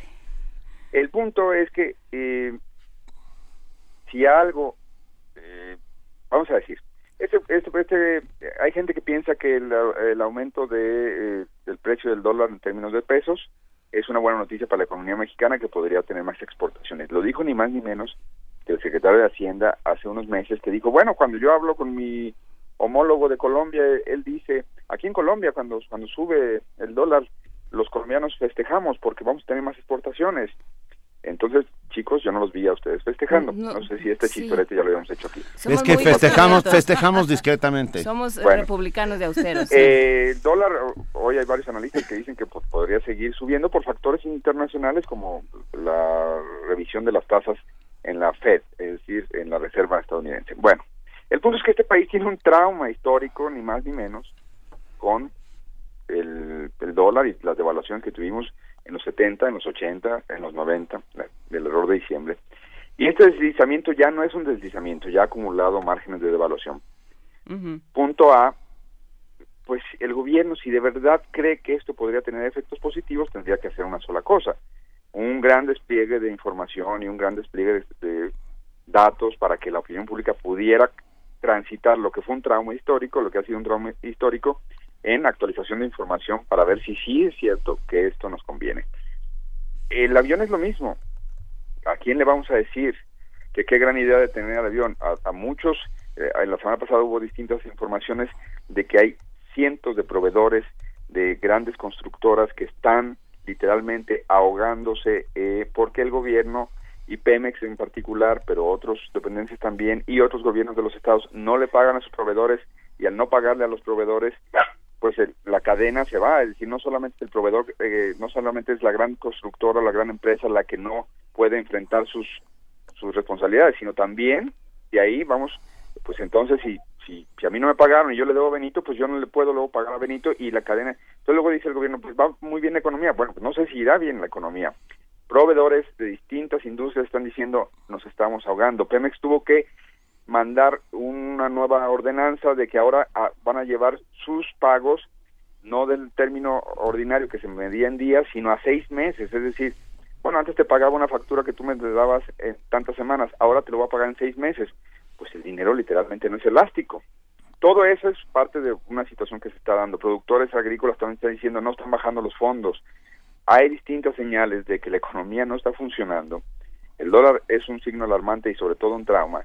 Y encima va a llegar esto, pues como pastel de Antonieta, en efecto. Va a llegar esto y va a decir, y, ah, mira, pero qué padre, qué buena noticia, no sean negativos. Los Reyes Magos en esta ocasión van a venir no en un triste camello, no en un triste No elefante. con oro y cien- eh, incienso Eh, y no, no, van a llegar con unos asientos de piel padrísimos y entonces, pero cuando vaya el señor presidente ya no se va a tener que parar en Canadá, véanlo con los ojos, eh, van a- va a poder hacer una hora y media menos o más quizá. Y nosotros Eh, ya no tenemos que viajar porque ya no tenemos dinero porque con el dólar así ya no nos alcanza, ¿no? Ay, tú, eh, no te voy a balconear, pero tú, tú creo que es la que menos autoridad moral tienes para eso. Benito, por favor. te- te No, bueno, ahí. Benito es peor. A ver, perdón, yo. yo no he abierto la boca, no se metan conmigo. Estamos escuchándolos. Si se van a pelear los, los con Nino a que lo hagan fuera de esta Los cabina, exhorto. los exhorto. No, No. pero la gente sí piensa en eso, sí piensa, oye, hay una serie de servicios y de, de productos que, que sí tienen impacto con la variación del dólar. Bueno, Fíjate, Pues sí. eh, Salvador, Jorge J. Leiva nos pregunta algo interesante. ¿Acaso no se dio a cambio el viejo avión presidencial? Digo, para que no se ¿Para pague tanto como en los autos. Eh, no, el viejo avión presidencial tiene 28 años. Es decir, también... también ¿Lo tiraron? puedes dar- eh, no, no, no. Eh, va a tener, eh, hasta donde tengo entendido, va a tener, por supuesto, vida útil. Todavía podría hacer una serie de viajes. Eh, los aviones, como, como, como otros tipos de inventos, digamos, dependen también mucho del mantenimiento que se les dé y entonces tú a un avión nuevo lo puedes someter a ciertas eh, exigencias de ciertas demandas y en sentido contrario, pues tampoco es cierto eso, yo sí estoy de acuerdo, un avión de 28 años nunca va a ser igual de seguro, por lo menos estadísticamente, que un, a- aunque tenga perfecto mantenimiento, que uno eh, recién comprado, eh, eh, digo nuevo, más que recién comprado, porque puedes comprar un- uno viejo. Eh, no, el, el punto es que entre el avión viejo de 28 años y este que se compró y cómo se acondicionó, pues hay una distancia inmensa. Había opciones en medio, hay una serie de posibilidades en medio. no necesariamente eh, había que tirar la basura el otro, no se ha tirado, y, y según entiendo se seguirá utilizando, pero es como pues eso, tener un buen, ¿puedo decir marcas? No. Claro, por favor. Y yo, no. No, sí, sí, sí. Pu- pu- Puedes tener un buen Jetta de tres años y, y ¿por qué necesariamente quieres comprarte eh, para cambiarlo? Porque dices, bueno, a lo mejor eh, dentro de dos años hay que cambiarlo, entonces voy a voy a pensar en cambiarlo, familia, vamos a, a cambiarlo, no hemos pagado las tarjetas este mes, pero vamos a cambiarlo por un Jaguar. No, bueno, perdón, el Jetta es un muy buen auto, no se me enojen los de la Volkswagen, pero el Jaguar sin duda es un gran auto, pero en medio hay una gran variedad, y incluso si quieres cambiarlo, podrías tener opciones. Ay, Salvador Camarena, muchas gracias por esta suerte de miscelánea, columna, columna miscelánea que nos acabas de brindar. Es el regalo de fin de año para que sepan, cuando estén en la cena de Navidad, cuando estén esperando los Reyes Magos, estén tranquilos en su corazón y sepan claramente. Pero a los pinos, en el arbolito va a amanecer Un avión. un Dreamliner. Ay, qué Eso. bonito. Ah, qué bonito. ¿A poco no sintieron algo de paz en su alma? No, bueno, ya quiero que sea Navidad con Creo que- eso. Creo que. Soleil Moon tiene la, la respuesta y dice, convirtámoslo en Uber y que lo usen todos los políticos y nosotros también. ¿Qué tal que nos llevan de vacaciones No, no. ahora con Y los de flotis? OHL y así. Nada más que Sí. las tarjetas a las que se cargan los, los costos de ese Uber son nuestras. Ajá, Aguas, por eso, que nos, que nos lo presten a nosotros también, nos podemos ir todos de vacaciones con las, los flotis, las aletas. Como el señor Corenfeld, exacto, ¿ya ven? Ajá, ¿ya ves? Así Y, tal y cual. ya ven cómo le fue. Este, Ay, ¿cómo le fue de qué? Pues bueno, pues se fue, pues. Eh, a ver, aquí- ¿Dónde quedan las sanciones? me estoy verdad? deprimiendo mucho. Gracias, Salvador Camarena. bueno, yo voy a entregar al perro, adiós. Órale, Gracias, abrazo. Voy a Gracias. entregar al perro. Salvador Esto no es Camarena. serio. No sé a dónde va a entregar ¿A cambio al del avión? perro. Salvador Camarena, columnista del financiero, periodista y columnista de este espacio aquí en la Nota Nacional. Primer movimiento. La vida en otro sentido.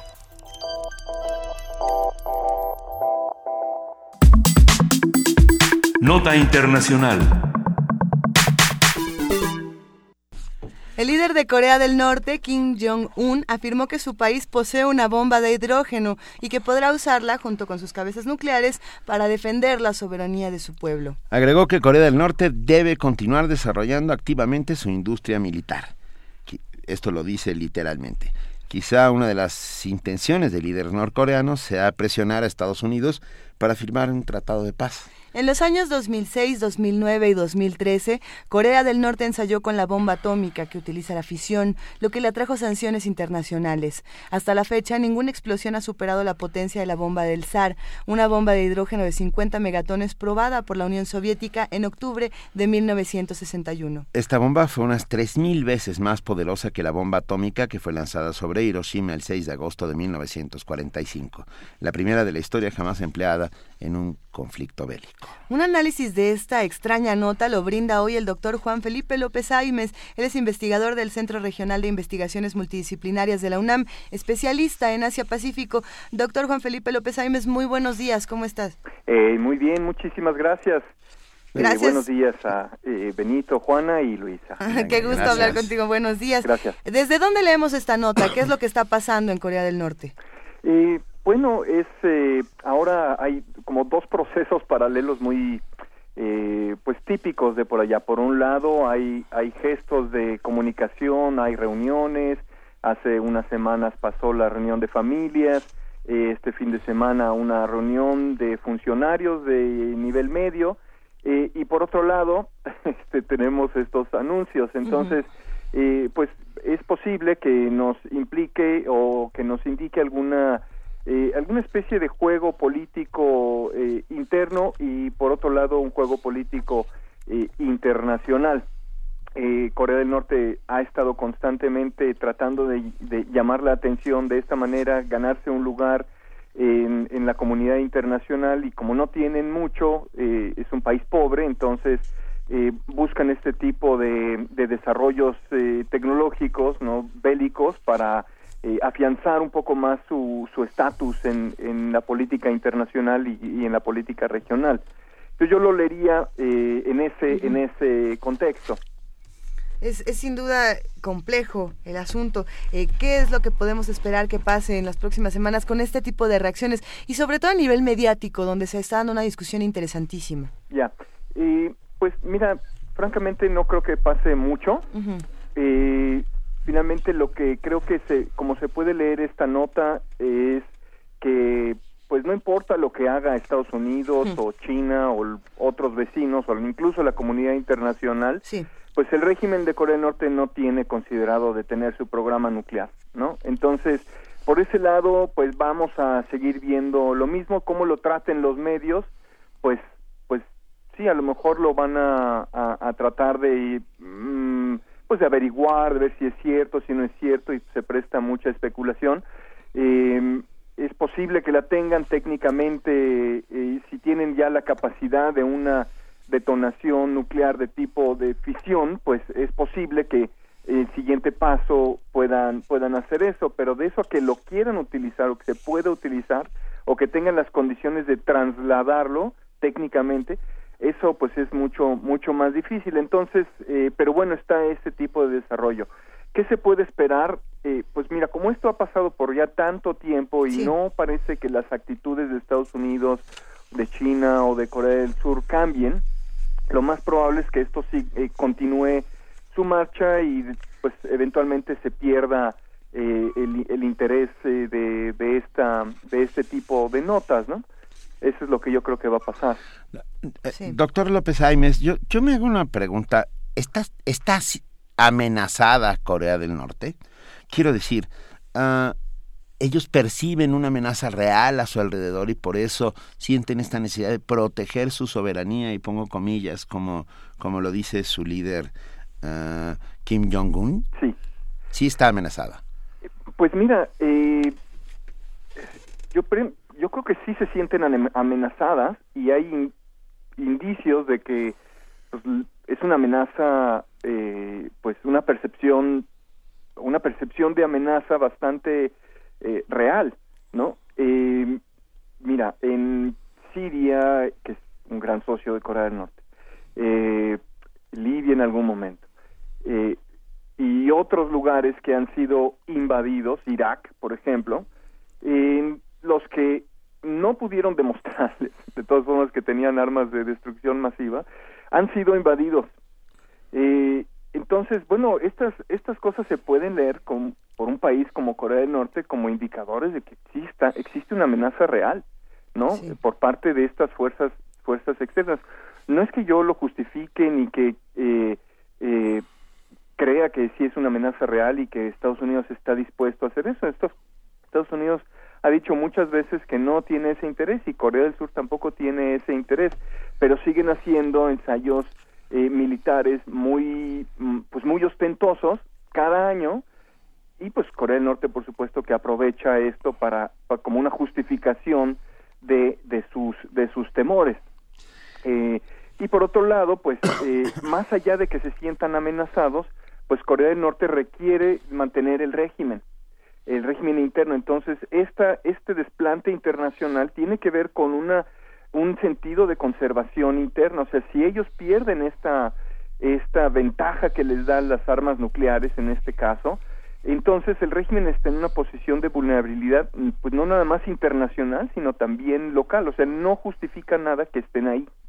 Entonces eh, yo creo que se puede eh, ver de esta manera más allá de la realidad de esa amenaza eh, es una amenaza más bien a perder a perder el, el poder dentro del régimen y, y pues todo este eh, pues problema tan complejo creo que tiene sentido visto visto de esta manera Déjame preguntarte, Juan Felipe López Aimes, ¿quiénes son hoy por hoy los amigos de Corea del Norte? ¿Quiénes son sus aliados naturales? Pues mira, pues son los los eh, los socios los que eh, con los que contrabandean, pues sigue siendo eh, los países eh, del eje del mal y El eje del mal. entre ellos bueno pues está Siria, está Irán, está mm, más o menos podríamos considerar porque tienen tienen eh, relaciones y socios con Cuba. Eh, Cuba también ya están tratando de poner un poco de distancia, ¿no? Ellos ya están en otra dinámica eh, regional y con Estados Unidos, en- pero bueno, ahí están. Eh, pues China sigue siendo su principal destino y fuente de, comercio y, y, y, este pues China con todo y que tampoco es que le guste, de hecho, le desfavorece mucho el, desarrollo nuclear, pues sigue siendo el protector de Corea del Norte, pero más, más por proteger el régimen, por proteger su propia frontera y pues una, una situación que no quieren, al que no quieren llegar en caso de que no se colapse el régimen o que haya una invasión, pues no quieren que tener ahí a, un aliado de Estados Unidos tan cerquita, ¿no? Este, entonces yo pienso que esos son los principales otros, por ahí dos o tres eh, africanos, eh, el Congo y, este, bueno, estos tipos de países paria que, que, siempre tienen problemas internacionales, pues son los principales eh, simpatizantes de este tipo de regímenes. Precisamente cuando, cuando preguntábamos este asunto de cómo, cómo leen los medios este tipo de noticias, eh, iba, iba un poco por este lado, ¿no? De pronto relacionamos directamente a Corea del Norte con Siria, con Irán, con Cuba, con, con el Congo y con toda esta, con todo este tipo de países, ¿no? ¿Estamos buscando nuevos villanos o estamos tratando de villanizar más a los que ya teníamos como el, el eje del mal, como los malos de la historia? Sí. Ah, pues sí, eso es algo que siempre han hecho los medios internacionales, ¿no? Es, es eh, calificar, es eh, eh, interpretar de una manera conveniente para, pues los para la venta del med, la venta de la noticia. la justificación de la violencia. Me parece. Y, y, ese es un poco el problema con estos países. No es que no, no es que sean buenos o que sean o que no sea verdad lo que dicen, ¿no?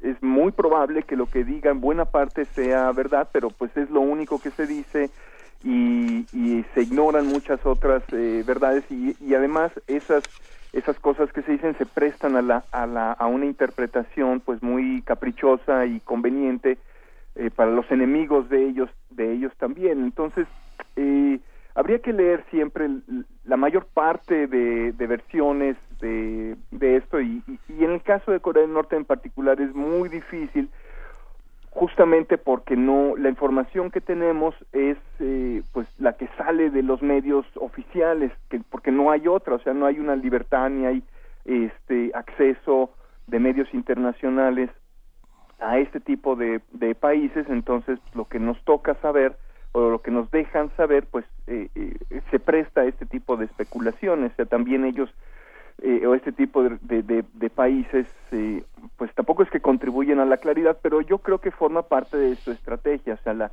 el, el tener esta ambigüedad o esta, este control sobre los medios y sobre la información, pues es parte de sus de su forma de controlar su situación, ¿no?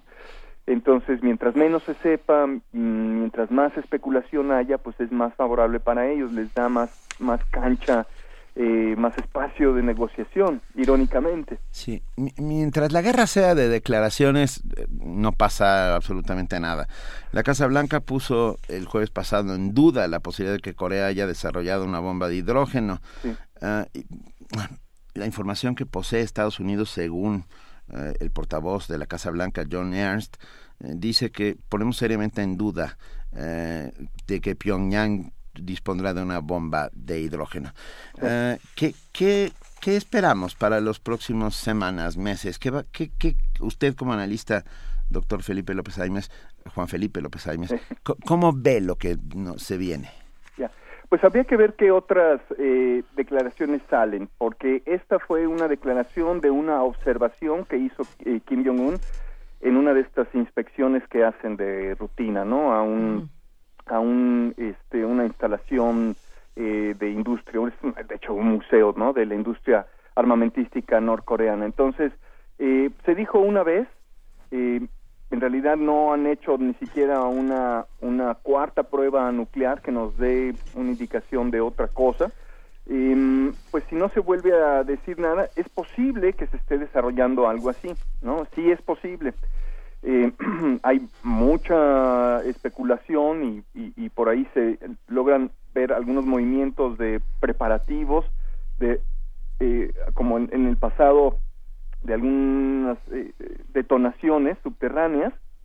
No sabemos eh, eh, cuándo podría pasar, si es que va a pasar, es muy probable que pase en algún momento, ¿no? Pero en, especial el desarrollo de una bomba de, hidrógeno, que es lo que se está preocupando ahora, pues pues sí, como muchas otras cosas que pasan en Corea del Norte, es muy probable que lo, lo si no lo están em- desarrollando ya, que lo estén considerando, porque lo que necesitan los eh, el régimen de Corea del Norte es elevar su eh, digamos su capacidad negociadora, ¿no? Y esto pues, es digamos una una consecuencia natural. Ahora habría que ver pues todos los eh, el- el- la tecnología que se necesita eso puede ser rastreable hasta cierto punto no o sea el, eh, el- la eh, como se dice la, la introducción de los materiales por ejemplo pues mucho de eso se podría se podría eh, seguir como para tener evidencias de que este desarrollo en efecto está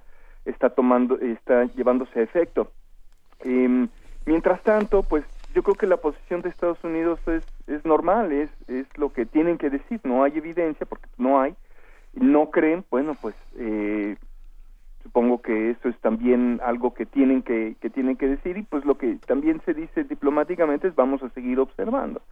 Pero pues tampoco es que puedan hacer que se, que puedan hacer mucho. Y lo que sí pueden hacer es pues no sé hacer caso a otras voces también me estoy refiriendo a Estados Unidos de buscar mm, vías diferentes de eh, acercarse a Corea del Norte no de, de de buscar un diálogo con Corea del Norte.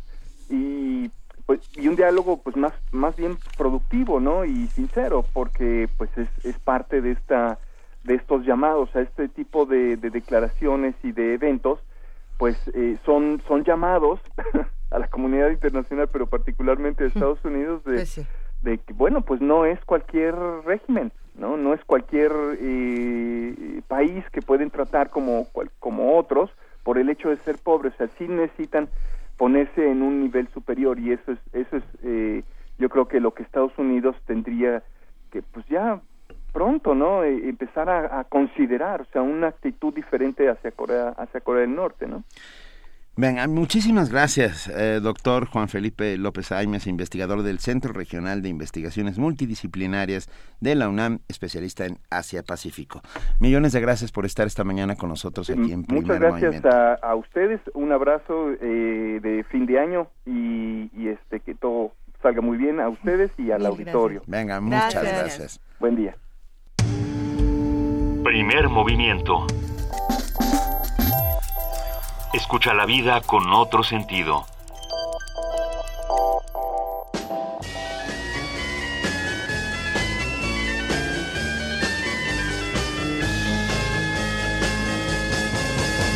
You know that it would be untrue.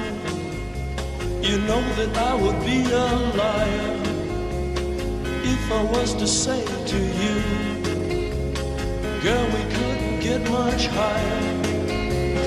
Come on, baby, light my fire. Come on, baby, light my fire. Try to set the night on fire. The time to hesitate is through. The time to wallow in the mire. Try now, we can only lose. And our love become a funeral pyre. Come on, baby, light my fire. Come on, baby, light my fire. Try to set the night on fire.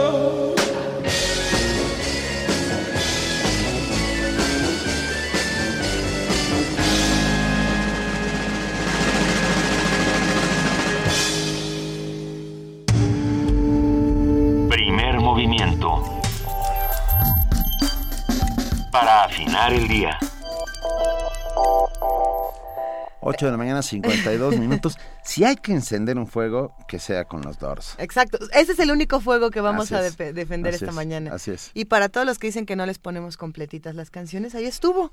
Estuvo. Light My Fire, completa y deliciosa como siempre. Ya nos están escribiendo todos los amigos que nos van a contar qué van a leer en vacaciones y, y habla mucho de sus personalidades. Yo estoy buscando uno, lo que pasa es que no lo encuentro, el que dijo que iba a leer fundamentos, ah, Ah, está. lineamientos esenciales de derecho penal, porque creo que me fui a extraordinario. Ay, qué bueno. Pero mira, R. Guillermo dice, todos los de Carlos Castaneda, las raíces y las ramas de Muñiz Huberman. Bueno, solo cuidado con los este con los peyotes. O sea, primero Cuidado se va a ir a cactus. comprar un cacto, va a ir a adoptar un, un cacto al, al jardín botánico y luego va a leer a Castañeda. Ok. Y luego, How the Hippies Saved Physics. Eso suena muy interesante. ¿Cómo Cómo los hippies hippies salvaron la la física? física de, de Kaiser. Y luego, me encantó, Mauricio Medina fue el que va a leer de- de- Lineamientos Esenciales de Derecho Penal. Pero si no, 1984, siempre es buen momento para leer 1984. Diana Carolina va a leer Un hombre de confianza de Fabricio Mejía Madrid. Ay, está bueno, está bueno, está bueno, está muy Sí, bueno. pero se, se sufre, ¿eh? Bueno, y si quieres sufrir, perdón, Celina va a leer Sumisión de Hullebeck, que también está el libro que, sufridor. que en el 2014 causó este revuelo impresionante. Si no me equivoco, Claro. salió en 2014. Todo este 2015 ha sido uno de los, de los libros franceses más leídos y más espeluznantes. y ¿no? platicamos de él aquí con Philippe Olé. Así es. Justo antes de que la saliera. Casa de, de Francia. Juan C. Méndez dice que quiere leer el de Nadia Comaneci y la pequeña comunista que no sonreía nunca. Eh, y también, y Alejandro nos dice La Calera, sí, y el italiano de Thomas Bernhard. Uy, también otro Y de los México buenos, Gráfico hace una broma que no me hizo ninguna gracia. A ver. Dice, el primero que tuité, quiero caja de Beñito, puede tomar un par de libros de dicha caja. Eso, México Gráfico, no va a suceder. Esa es mi caja mía personal. Benito. E intra- no, no, no, Los no. bienes, si no son compartidos, no son bienes. Ok, en este caso lo comparto con mi mujer. Sí, pero no. Y co- lo lamento. Déjenme leerlos y luego vemos, y eh, puede ser que esos libros pasen a la Eso caja mágica de ser. aquí. Bueno. Pero Oigan, ¿y nada de cuándo- ir a mi casa platican? sobre mi A ver, ¿y caja. cuándo es- vamos a dar una caja mágica? Digo, yo sé que ahorita no podemos entregar premios porque están de vacaciones las instalaciones de Radio UNAM. Hay que decir, este, por cierto, que si alguien se quedó con libro pendiente, venga por favor después del día 4 de enero. Sí, Después del a 4 de enero ya 5. pueden volver. Pero, pero pronto estén pendientes porque sí vamos a regalar cajas mágicas para después de vacaciones. Como de Reyes, como de Reyes. O sea, cuando Tenemos, volvamos. para Reyes tenemos un regalazo, ¿eh? Sí, Uy, sí. perfecto. Tenemos a un gran poeta para niños. Por cierto, si quieren regalar libros de poesía para niños y, y para cualquiera, pero pensados para el público infantil originalmente, todo lo de Alfonso Núñez, que es- Alonso Ah. Núñez, perdón, que está en Sidley. Ajá. Desde los libros para chiquitos como Y la luna siempre es una o Inés Tres Pies hasta hasta los más ya los más adelantados como La reina de corazones que se quedó sin calzones, que es la que vamos a escuchar en la fiesta de Reyes. Pero también La hormiguita Gertrudis, que es una novela, un poema épico. Ese está está todo. Es muy bonito. Eh, La Está, es un poema épico al grado de la Ilíada y la Odisea. al Sí, grado pero con de- hormiguitas. Con hormiguitas. Sí. Oigan, Averno, escrito originalmente en español.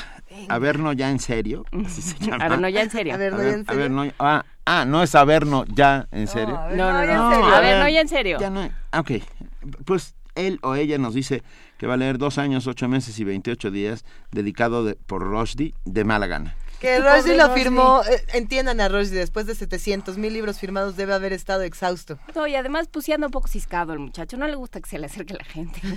Pues, pero sabes que ya se levantó la fatua, ¿no? Pues sí, pero igual, ¿no? Pero igual- ¿Tú crees que ya todo el mundo le llegó el memo? Te digo algo, era amable. A ver, no habla español. No sé qué decir. A mí me No, cayó eh, bien. Oye, Es Sandra- que sí, sí eran abordados por turbas eh, de, de felicidad y de entusiasmo que pueden también llegar a ser un poco aterradoras. Yo de pronto me, me contaron que el pobre de Irving Welsh este, ya se escondía por los rincones y trataba de cubrir su cara con una bolsa de... de- de su papel. cal, quería cu- su, Su calva, calva. ¿no? las dos cosas. Vamos a una pausa y seguimos hablando de libros. Primer movimiento. Donde la raza habla.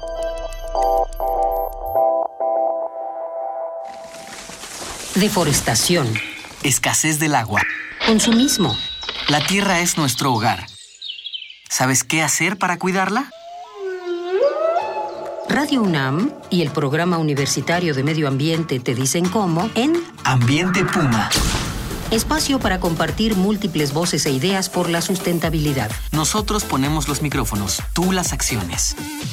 Conduce Mireya Imas. Todos los lunes y miércoles a las 3 de la tarde. 96.1 de FM. Por un planeta para todos. Radio UNAM.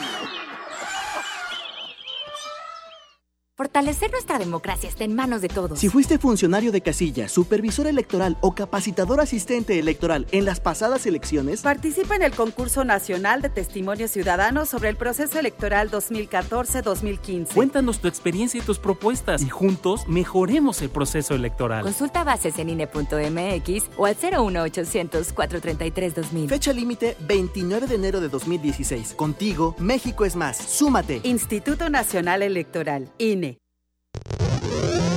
Nuestra universidad es semillero del talento mexicano. Algunas semillas germinan solas, pero otras necesitan apoyo.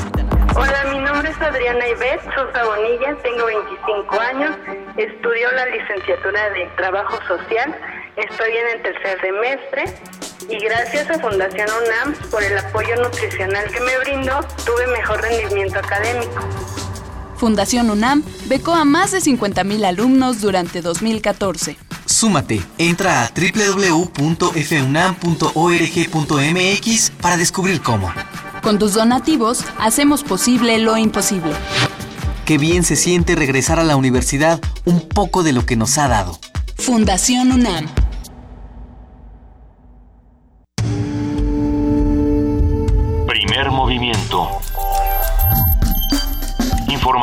Azul y oro. Nos escriben en redes sociales que les gustó que pusiéramos la versión larga de los Doors. Escríbanos, pídanos qué otras canciones quieren escuchar en este espacio, qué otros libros quieren que comentemos. Estamos haciendo una antología también de poesía sonora, como ustedes saben, aquí en Poesía Necesaria. Escríbanos con el hashtag Poesía Necesaria y cuéntenos qué les gustaría que Benito leyera esta mañana. Por lo pronto, nosotros nos vamos a nuestro corte informativo de las 9 de la mañana. Le damos de nuevo la bienvenida a nuestra querida compañera Elizabeth Rojas. Buenos días de nuevo, Elizabeth. Hola Luisa Juana Inés, buenos días. Buen día.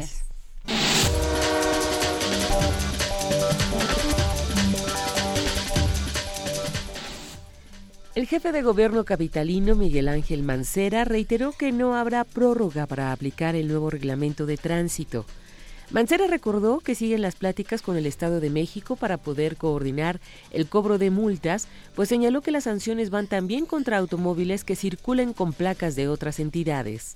El reglamento de tránsito está para el día 15, que nosotros eh, seremos cuidadosos con la actuación de la policía, que lo que más nos interesa ahora es que la ciudadanía lo conozca tendremos cuidado pues eh, de explicar, de comunicar.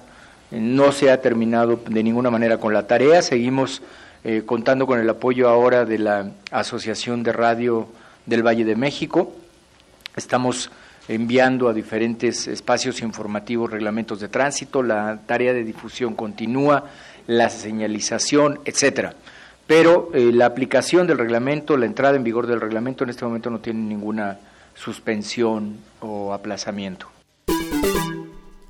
La Procuraduría General de Justicia del Distrito Federal dio a conocer que se dictó sentencia a dos personas más involucradas en el caso del bar Heaven.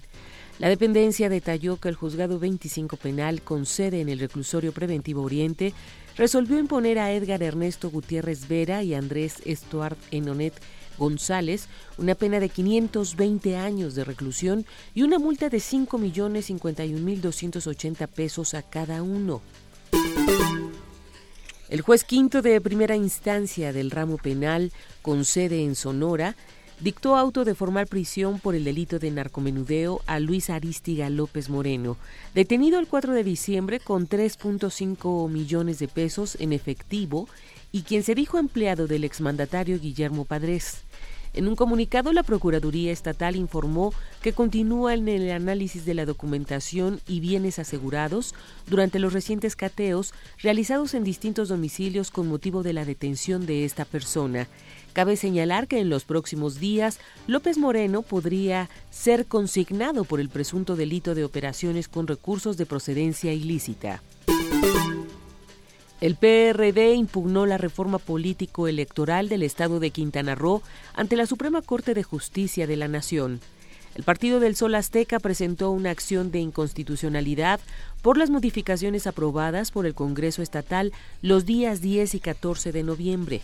Este recurso rebate varios artículos, entre ellos el relacionado con la paridad de género, los requisitos a los candidatos independientes, entre otros. En el panorama internacional, el talibán atacó el pasado viernes la zona de embajadas de Kabul, la capital de Afganistán, causando la muerte de un policía español. Así lo informó el primer ministro español Mariano Rajoy, quien aclaró que el ataque no tenía como objetivo específico la sede diplomática española como en un principio se había reportado. Por su parte, el Ministerio del Interior de Afganistán informó que dos suicidas fueron eliminados y un tercero fue herido en una operación de rastreo que aún continúa. La agencia española de noticias EFE reportó por su parte que un policía afgano también resultó muerto durante el ataque que empezó con la detonación de un coche bomba. En tanto, el talibán aseguró que un gran número de extranjeros murieron o resultaron heridos en el ataque suicida contra una casa de huéspedes utilizada por extranjeros en la zona de Sirpur, considerada una de las más seguras de Kabul. República Centroafricana. ONU alerta sobre nueva ola de violencia.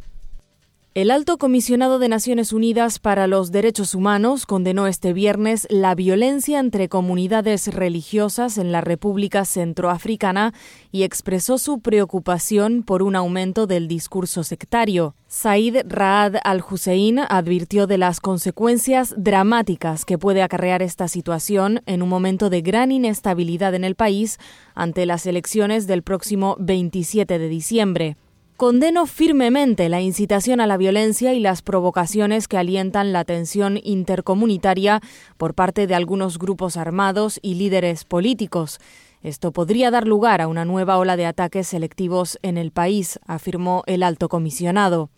Saide también mostró inquietud ante el hecho de que las partes implicadas en el conflicto, incluidas las más altas autoridades del Estado, estén llamando a crear grupos de autodefensa aseguró que hay una tendencia creciente entre cristianos y musulmanes a organizarse en grupos en los que no caben personas ajenas a su comunidad, lo que a su juicio puede hacer que desaparezcan los barrios mixtos.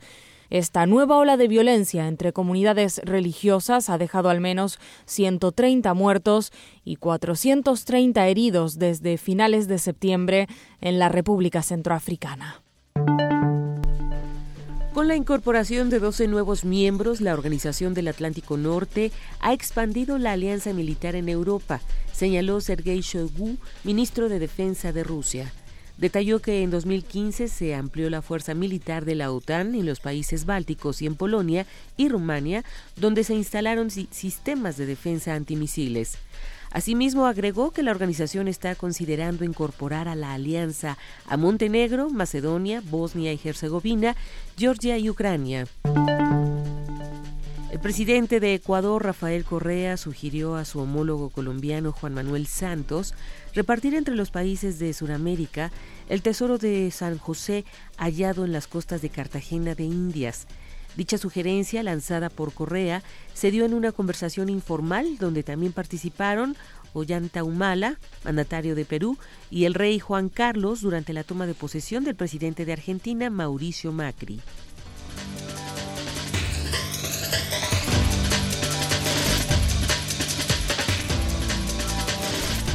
Son las 9 de la mañana, 6 minutos. Muchísimas gracias, Elizabeth, por esta corte informativo y nos vemos el lunes ya. ¿Qué estoy diciendo, por favor? Nos escuchamos mañana, querida Elizabeth. Mañana a las 8 de la mañana. Hasta mañana, Benito. Siento, Benito, mañana hay que venir. No me echen montón, Gracias, no me echen Elizabeth montón. Rojas, buen día. Gracias, Elizabeth.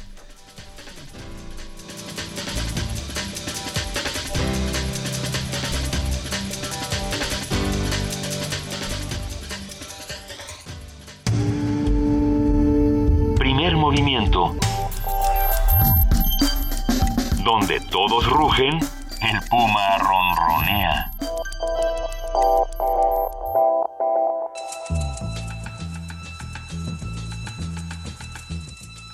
Es hora de poesía necesaria.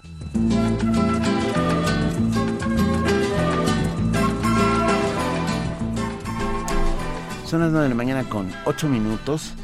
Eh, la semana pasada, nuestro muy buen amigo y, escucha y que hace comunidad constantemente con nosotros, Adam Beldarrain, nos había pedido la ciudad de Constantino Cavafis, este gran poeta griego, y con enorme gusto va para él. Dices, iré a otra tierra, hacia otro mar y una ciudad mejor, con certeza hallaré, pues cada esfuerzo mío está aquí condenado y muere mi corazón, lo mismo que mis pensamientos en esta desolada languidez. Donde vuelvo los ojos solo veo las oscuras ruinas de mi vida y los muchos años que aquí pasé o destruí. No hallarás otra tierra ni otro mar. La ciudad irá en ti siempre. Volverás a las mismas calles y en los mismos suburbios llegará tu vejez. En la misma casa encanecerás, pues la ciudad es siempre la misma otra no busques, no la hay, ni caminos ni barcos para ti. La vida que aquí perdiste, la has destruido en toda la tierra. Primer movimiento. Escucha la vida con otro sentido.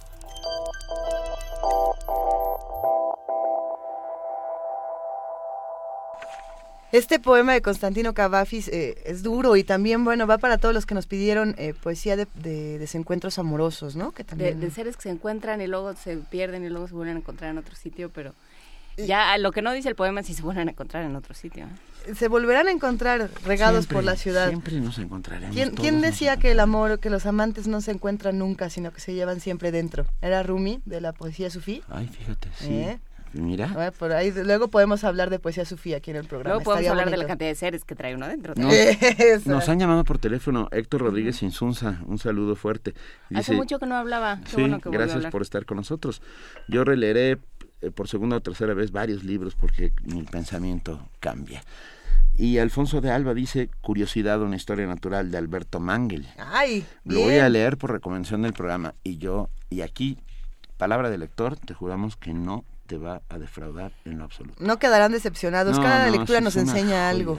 Bueno, es momento de que platiquemos ahora con Rolando Cordera. Él es coordinador del Programa Universitario de Estudios sobre el Desarrollo y lo saludamos con muchísimo gusto. ¿Cómo estás, Rolando? Muy buenos días. ¿Qué tal? Buenos días. Eh, ¿Quién es Luisa o Juana Inés? Luisa, Luisa y Juana Inés también Ah, está ¿qué aquí. tal? hoy. Buenos Sí. días y, y a, y a Benito. Estamos todos. Y a Benito también. Está- Estamos los tres aquí haciéndonos esta pregunta sobre América Latina.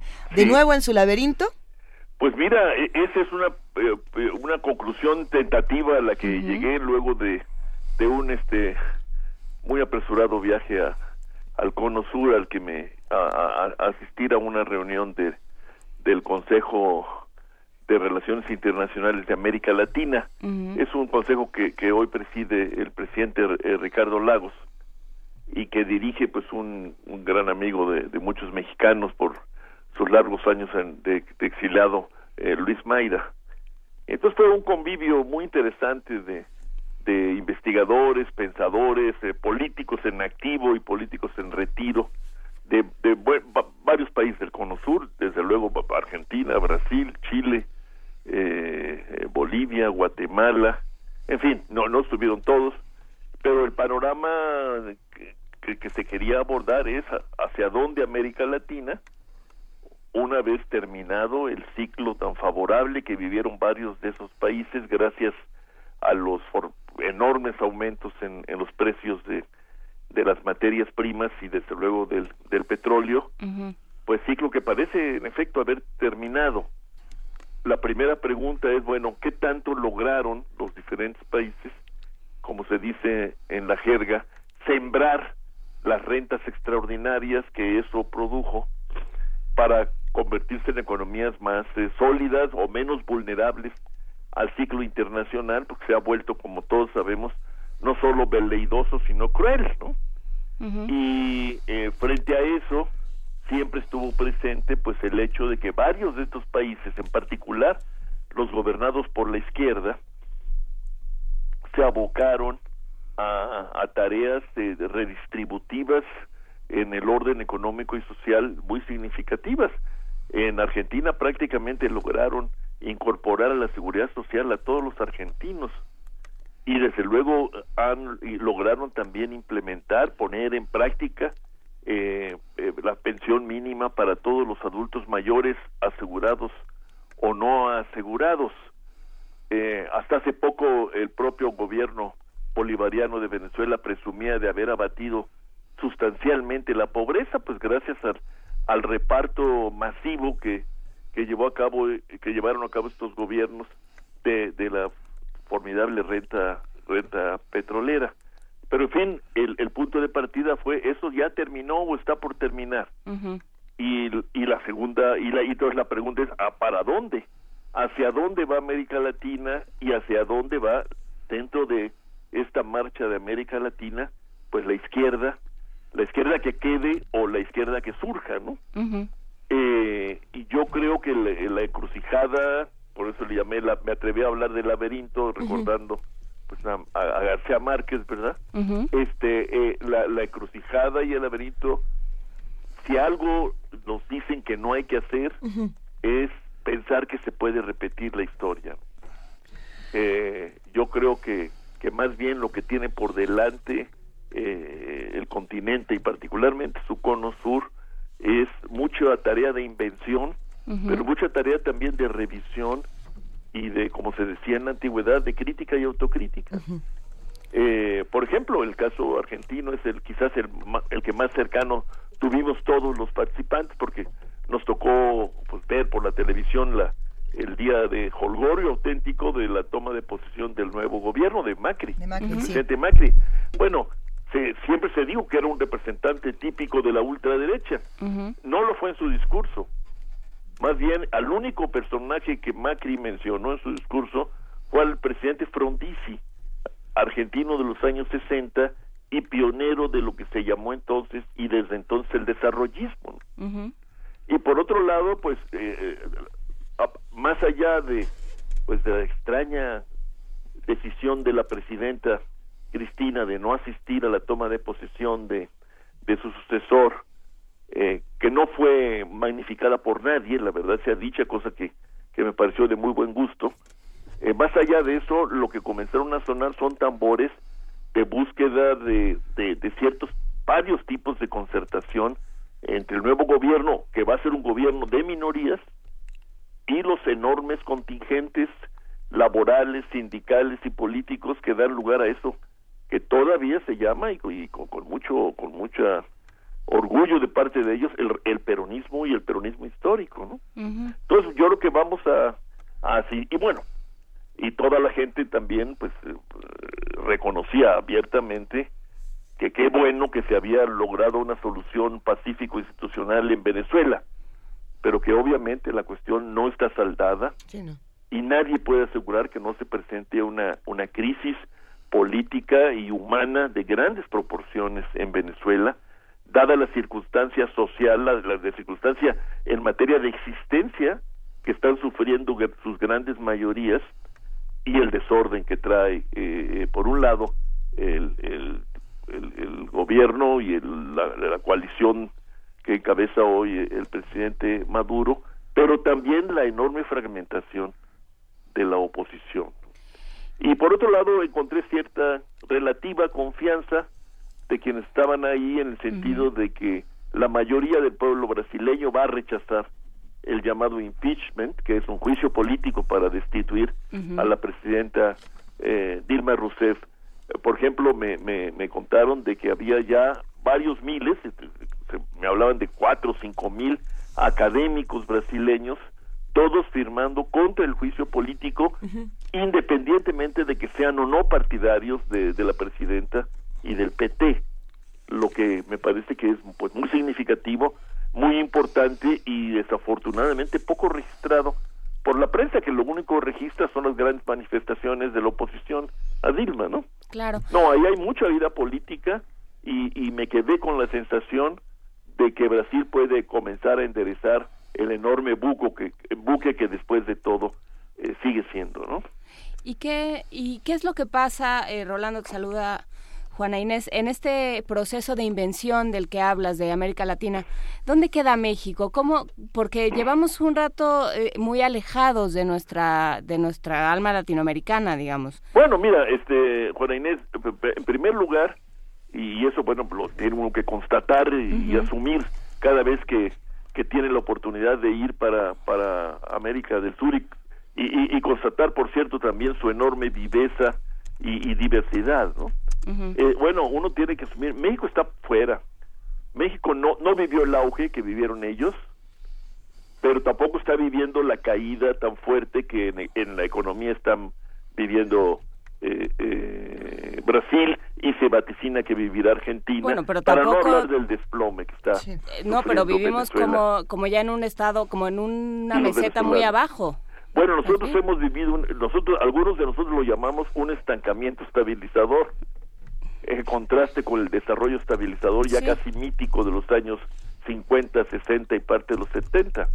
Vivimos un, un, un- un momento de enorme pasividad, de, de, de muy poca confrontación política, a pesar de la pluralidad de que gozamos, de, de in- inexistencia práctica de iniciativas de fondo para virar, para hacer un cambio, para introducir algún tipo de gradualismo que, que reconozca pues la realidad social que vive México y que nadie puede ya seguir ocultando y mucho menos pretender eh, eh, exorcizar con base en la manipulación estadística, ¿no?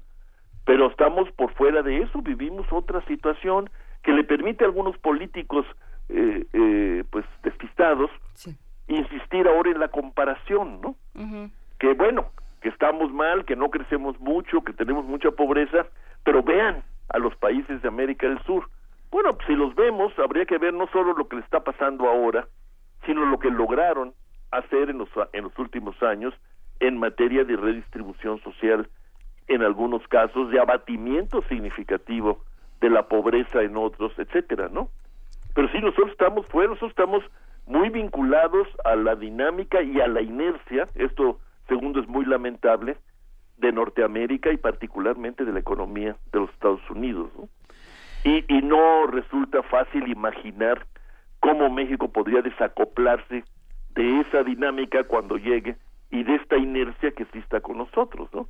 Es un reto a la, a la imaginación mexicana también, porque por más que nos jale el norte, pues no cabe duda que estamos instalados en América Latina y seguimos formando para muchos de ellos pues la primera gran frontera de esta región frente al resto de Norteamérica. Y que mucho nos convendría, creo, entrar en, en una dinámica como de bloque económico y de bloque político, ¿no? Sí, yo creo que más que nada de bloque político, porque el bloque económico, se, en, en el caso nuestro, se redefinió a partir de, de fines del siglo XX y no creo que sea fácil ni deseable para muchos mexicanos re- eh, volver a un bloque hipotético o inventado con América Latina. Eso no impide que se busque intensificar las relaciones económicas, pero yo diría lo que hay que construir es un gran bloque político y eso implica, entre otras cosas, que reconozcamos a América Latina como parte de nuestra región, ¿no? cosa que no, no hacemos ya los mexicanos y menos los gobernantes, ¿no?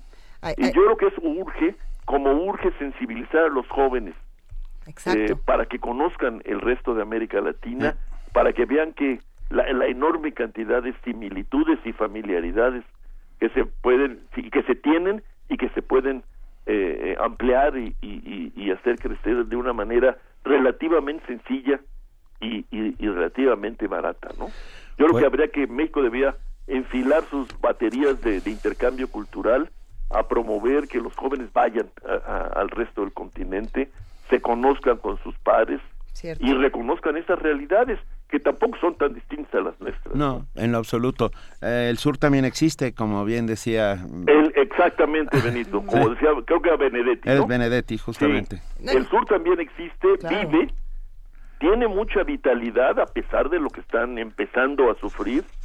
Y, y, y bueno, lo que hay que hacer votos es porque no se intenten repeticiones de la historia que siempre resultan muy frustrantes y porque tampoco se empecinen en ver un una sola fuente de sus males, como, como desgraciadamente están haciendo los dirigentes venezolanos, echándole toda la culpa al imperio, ¿no? Yo no dudo que el imperio exista, pero, y, pero, que el imperio espera no solo existe sino que contraataca. Contra... contraataca y con mucha eficacia. hay que tener mucho cuidado. Un enorme abrazo Rolando Cordera. Igualmente para los tres. Gracias Rolando Cordera coordinador del programa universitario de estudios sobre el desarrollo de la UNAM. Un gran abrazo. Hasta luego igualmente. Hasta luego. Primer movimiento. Donde la raza habla.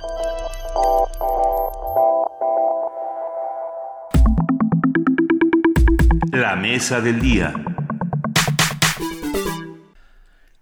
Los primeros habitantes de la península ibérica de los que se tiene noticia eran pueblos de diversas procedencias que hablaban lenguas, lenguas luengas. lenguas, también, de todo un poco. Lenguas también diversas, célticas, ligures, ibéricas, pero el conocimiento que tenemos de ellas es muy escaso y confuso. De todas las lenguas que existían en la península ibérica antes de la dominación romana, solo una quedó en pie y ha llegado viva hasta nuestros días, el euskera. Aunque ciertamente es el vascuense. el vascuense, no ha dejado de influir algo sobre la lengua castellana. ¿No?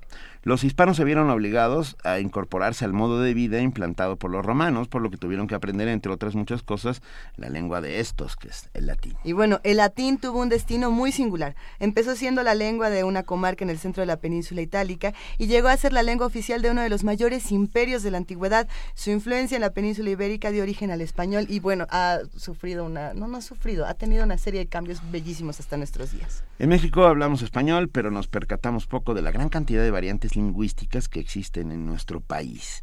Pues nos encontramos dentro de los tres países de América Latina y entre los 15 de todo el mundo con mayor diversidad lingüística. ¿Cómo es el flujo de las lenguas, sus orígenes, desarrollo y muerte? Bueno, de ello vamos a platicar hoy con el maestro Leopoldo Baliñas, que volvió aquí a la cabina de primer movimiento. Él es antropólogo, lingüista e investigador del Instituto de Investigaciones Antropológicas de la UNAM. Y para nosotros es un verdadero honor que estés de nuevo aquí, Leopoldo. Gracias de verdad por estar con nosotros. Él es miembro de la, antigua, de la Academia de la Lengua y dedicado al estudio de algunas lenguas indígenas mexicanas. Entre. Sí, es antigua. ¿eh? es antigua, no quería decirlo, pero bueno. Gracias, Leopoldo. Qué privilegio tenerte una vez más aquí. Con el gusto es mío. Qué emoción. Un placer. A ver, ¿cómo es la vida de las lenguas? ¿Cómo se desarrolla una lengua? ¿De dónde diablo sale y cómo se va formando? Digo, es una pregunta sí, eh, complejísima. Sí, yo bueno, la pregunta es fácil. La pregunta es fácil, la, respuesta, es difícil. No, bueno, en realidad, independientemente de dónde surge, la, eh, la lengua es un fenómeno, un fenómeno muy, muy complejo muy complejo. Hay varios niveles, hay formas eh, con significado, otras sin significado, etcétera, y está en constante cambio, en constante ebullición. Eh, nosotros tenemos la, la, imagen, porque nos conviene que la vida sea fácil, de que las lenguas son bastante estables. De hecho, hablamos, decimos que había español en el siglo XVI, por ejemplo. No había español en el siglo XVI, ¿no? Eh, pero no, no solamente había castellano, había otra serie de, de lenguas o variantes lingüísticas si queremos usar el término. Pero ese constante ir y venir eh, se mueve en dos, en dos fuerzas. Una fuerza que, que, que digamos, conduce a, a, los hablantes a homogeneizar o a hacer semejantes las formas por fines de comunicación, por eh, mimesis, en fin.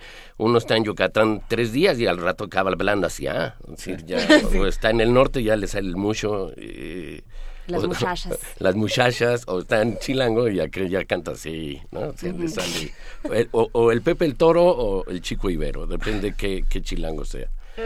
Pero por otro lado hay una fuerza que, que, que separa, que tiende a diferenciar. Una obviamente es el tiempo. Otra es la, la, relación que tienen con la identidad, o sea, el, el habla, que también es un, un, singular bastante traicionero, el habla de los jóvenes, eh, busca justo eso, que los jóvenes mismos marquen diferencias identitarias con, con respecto a los, a los adultos o a los previos, ¿no?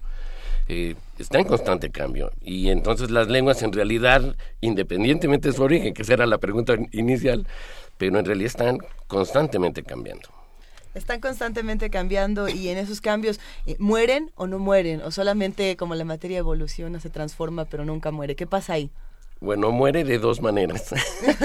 Una muere cuando sus hablantes, obviamente, mueren, ¿no? O sea, esto es, digamos, parte de la historia de América en general, por el número de lenguas que había y en muchos casos y no nada más de América, ¿no? Eh, los que la hablan simplemente desaparecen, ¿no? Que sería el caso histórico de los estados norteños de México, ¿no? O sea, las lenguas que había ahí, obviamente, murieron porque murieron los hablantes. O, los caribes o los patagones. Sí, bueno, en realidad, y, en las, en Oceanía, sí, sí, todos, todos. O los Sioux. Bueno, no, los Sioux no, porque todavía queda alguno. Todavía quedan los Lakotas, ¿no? En fin, los Lakotas es totalmente Pero, bueno, ¿Cuántas, tenemos una idea, eh, Leopoldo, de, de, cuántas lenguas han muerto desde que el, desde que el hombre comenzó a hablar? No hay forma, ¿no? No, no, no hay forma. No hay forma. No, además hay, hay una que podemos llamar maldición, que es el nombre. Eh, las lenguas son nombradas por gente que no la habla, y, además de los que la hablan. Entonces, eh, dos eh, oyentes diferentes pueden nombrar, nombrar la misma lengua de, la, de maneras diferentes. Porque ¿no? le sonó sí. de alguna manera. Sí, de hecho en México los eh, popoloca, que sería un término de dos lenguas, una se llama popoloca y otra popoluca, que son lenguas muy diferentes, uh -huh. es una palabra náhuatl que significa habla y no entiendo. De seguro mandaban al, al, al intermediario ahí, dime a quiénes son o no sé qué, iba al otro y los, le hablaban en popoluca. Eh, popoluca, popoloca, y regresaba y decía, es que no entiendo, ah, son los no entiendo. ¿no? Y así uh -huh. se quedó, y ese es el nombre que ahorita wow. todavía tienen o Chontal, que es extranjero. En fin, hay... hay este, Chontal, que es Chontal extranjero, sí. Wow. No. Pero lo que, es, lo que es increíble es que los cambios en las lenguas y, y lo que hace que, que, evolucionen se dan de un hablante en un hablante. O sea, lo, a mí lo que me parece extraordinario de esta y, y fascinante de este fenómeno es que pasa con uno y luego pasa con todos. Y entonces, aparentemente son fuerzas que están fuera del individuo, que son, que son de la colectividad, pero que tienen que empezar por un individuo que, que adquiere un vocablo distinto y lo introduce y entonces eso se va pasando, se va contagiando a otros hablantes. Y la idea de, de, la lengua como un fenómeno individual y al mismo tiempo masivo, creo que eso es, eso es un, un tema de, de, discusión fascinante con respecto a este tema. Sí, más que de discusión, de, de premisa de análisis, uh -huh. ¿no? De hecho, uh -huh. todo hecho social, ¿no? La, la, misma cultura es así, es individual y es colectiva, es eh, con nombre propio y anónima, ¿no? Pero en la lengua se ve todavía peor porque en la lengua sí la podemos, de cierta manera, uh -huh. abstraer y registrar, ya sea grabándola o escribiéndola o transcribiéndola, ¿no? Pero efectivamente. Si estás de acuerdo, Leopoldo, hablemos del caso de México, -huh, sí. ¿no? A lo mejor ya hace 364 variantes lingüísticas según el INALI, uh -huh. estoy diciendo de memoria, ¿es cierto? Sí, sí, sí. Ok, ok. Ahorita mi memoria sí, sí. funciona, eso, eso, ya es un paso.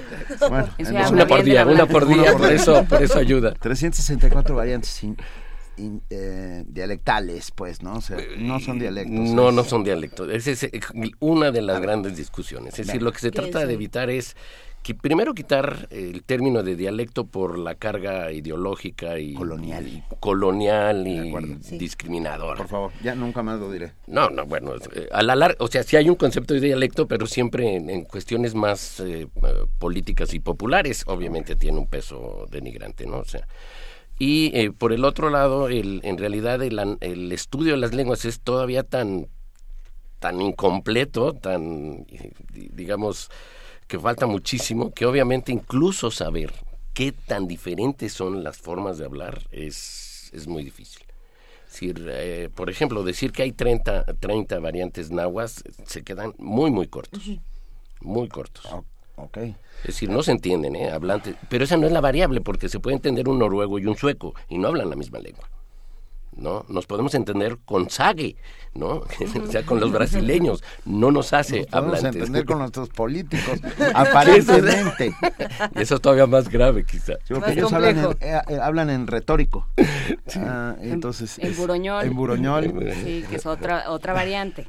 Pero bueno, todas estas variantes dialectales, en este caso sí puede usarse. Sí, sí, está bien, pero sería... Sí, yo, ¿eh? yo, ahí sí me pongo en la playera. ¿Cómo, cómo les variantes lingüísticas, eh, variantes lingüísticas, variantes lingüísticas. Somos un país pluricultural, multilingüístico, que no está reconocido como tal, o, o que no se hace nada para reconocerlo, para apoyarlo, para difundirlo, para preservarlo, para conservarlo y, y para sentirnos orgullosos de ello más bien se hace muy poquísimo, porque sí existe la CEP, hay una dirección de educación, o sea, sí hay caminos, pero exactamente, ¿no? Ya con las caras que uno hace.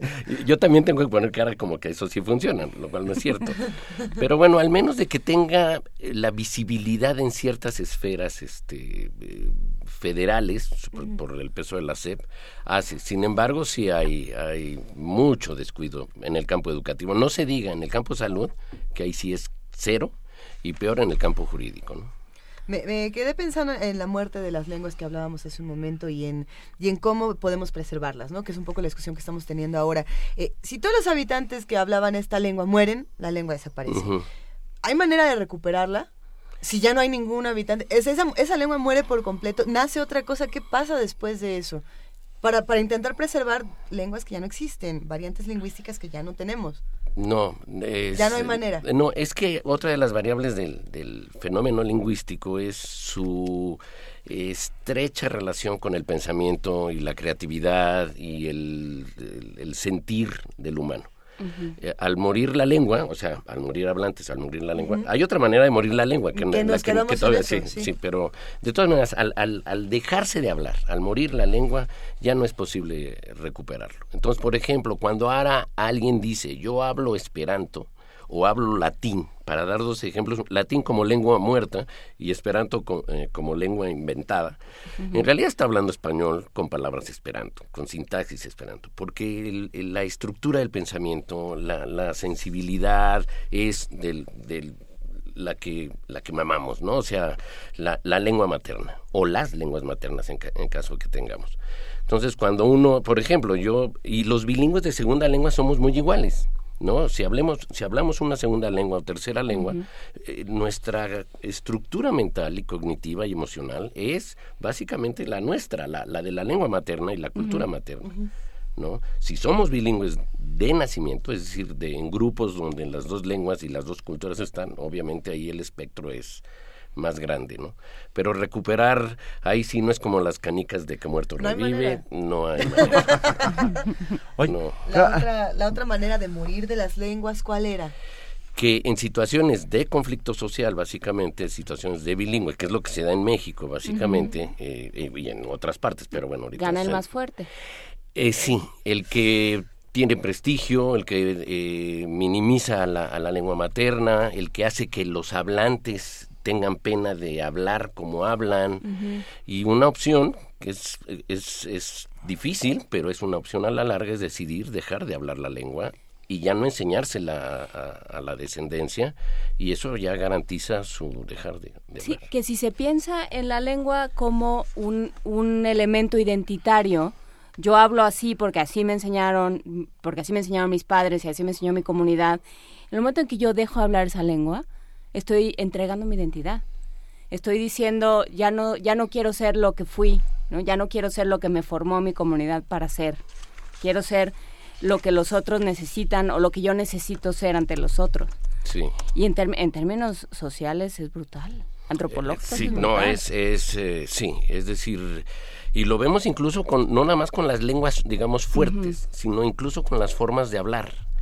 ¿no? Es decir, un este alguien que no sea del centro de la Ciudad de México viene debe de ocultar sus marcas este regionales. Si alguien de Sonora debe de tratar de ocultar su y su cantadito para que no sea eh, tratado como norteño con todos los estereotipos que uno tiene. A menos que efectivamente tenga su identidad hasta los huesos y le importe un cacahuate y sea norteño con el gusto de ser norteño, ¿no?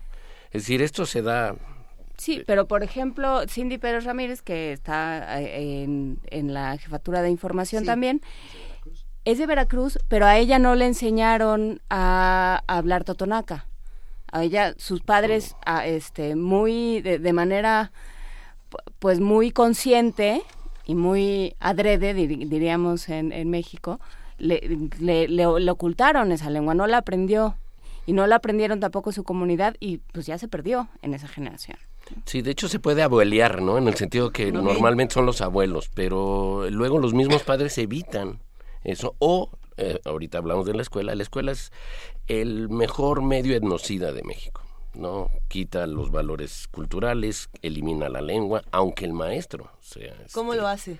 Simplemente, eh, sí, imponiendo el español. Eh, es ridículo, por decir palabra decente, que en México haya tanta diversidad lingüística y no haya un solo modelo para enseñar español a niños como segunda lengua.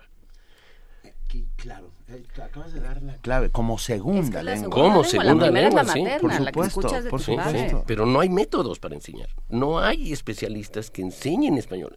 O sea, yo quiero aprender inglés, hay un método, me voy a Estados Unidos y, aprendo por inmersión, ¿no? El otro es me voy a los centros escolares especializados en enseñarme, eh, en fin, con diversos métodos el inglés, eso o el francés, ¿no? Las lenguas, pero no hay sobre el español. Tiene que ver, Leopoldo, con que es un hecho, quiero decir, eh, está, es, es la lengua oficial y por lo tanto todo por decreto casi casi todo el mundo debe hablarla.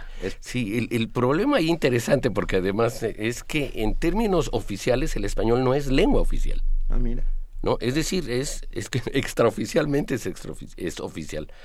Pero en realidad esta es una de las pugnas que se tienen. La mayoría de los grupos, digamos, eh, relacionados con los grupos indígenas, eh, se oponen a la oficialización del español porque ha habido, este, obviamente, propuestas, incluso hay iniciativas de ley en la Cámara que buscan con, con, el, con, digamos, el pretexto de que en todos los demás países de América Latina el español es lengua oficial, como si fuera, ah, porque todos lo tienen, debe ser. Nos toca. Pero la, el hecho de que el español no sea oficialmente oficial, ayuda a que haya resquicios por donde las lenguas puedan, usar eh, puedan, puedan ser usadas en los medios masivos, en donde sea, ¿no? ¿Cómo, ¿Cómo transformamos los resquicios en algo mucho mayor? ¿Desde dónde se hace? ¿A quién le tocaría hacer eso? ¿Tendría que no tocarnos a nosotros o, tendría que haber algún responsable que diga yo me voy a encargar de que estas iniciativas lleguen a algún lado? No, la respuesta primero es la de nosotros mismos, ¿no? Y ya eso ir, ir generando. Por ejemplo, una de ellas es eh, aprender una lengua indígena. ¿no? O dos, es decir, eso no nos quita nada, al contrario, nos da mucho. O sea, el problema es cómo hacerlo, pero bueno, en la Ciudad de México es muy difícil, pero hay otros lugares donde está, también está la actitud de eh, parece discurso ya masticado, el chicle debajo de la mesa de todas las cafeterías, ¿no?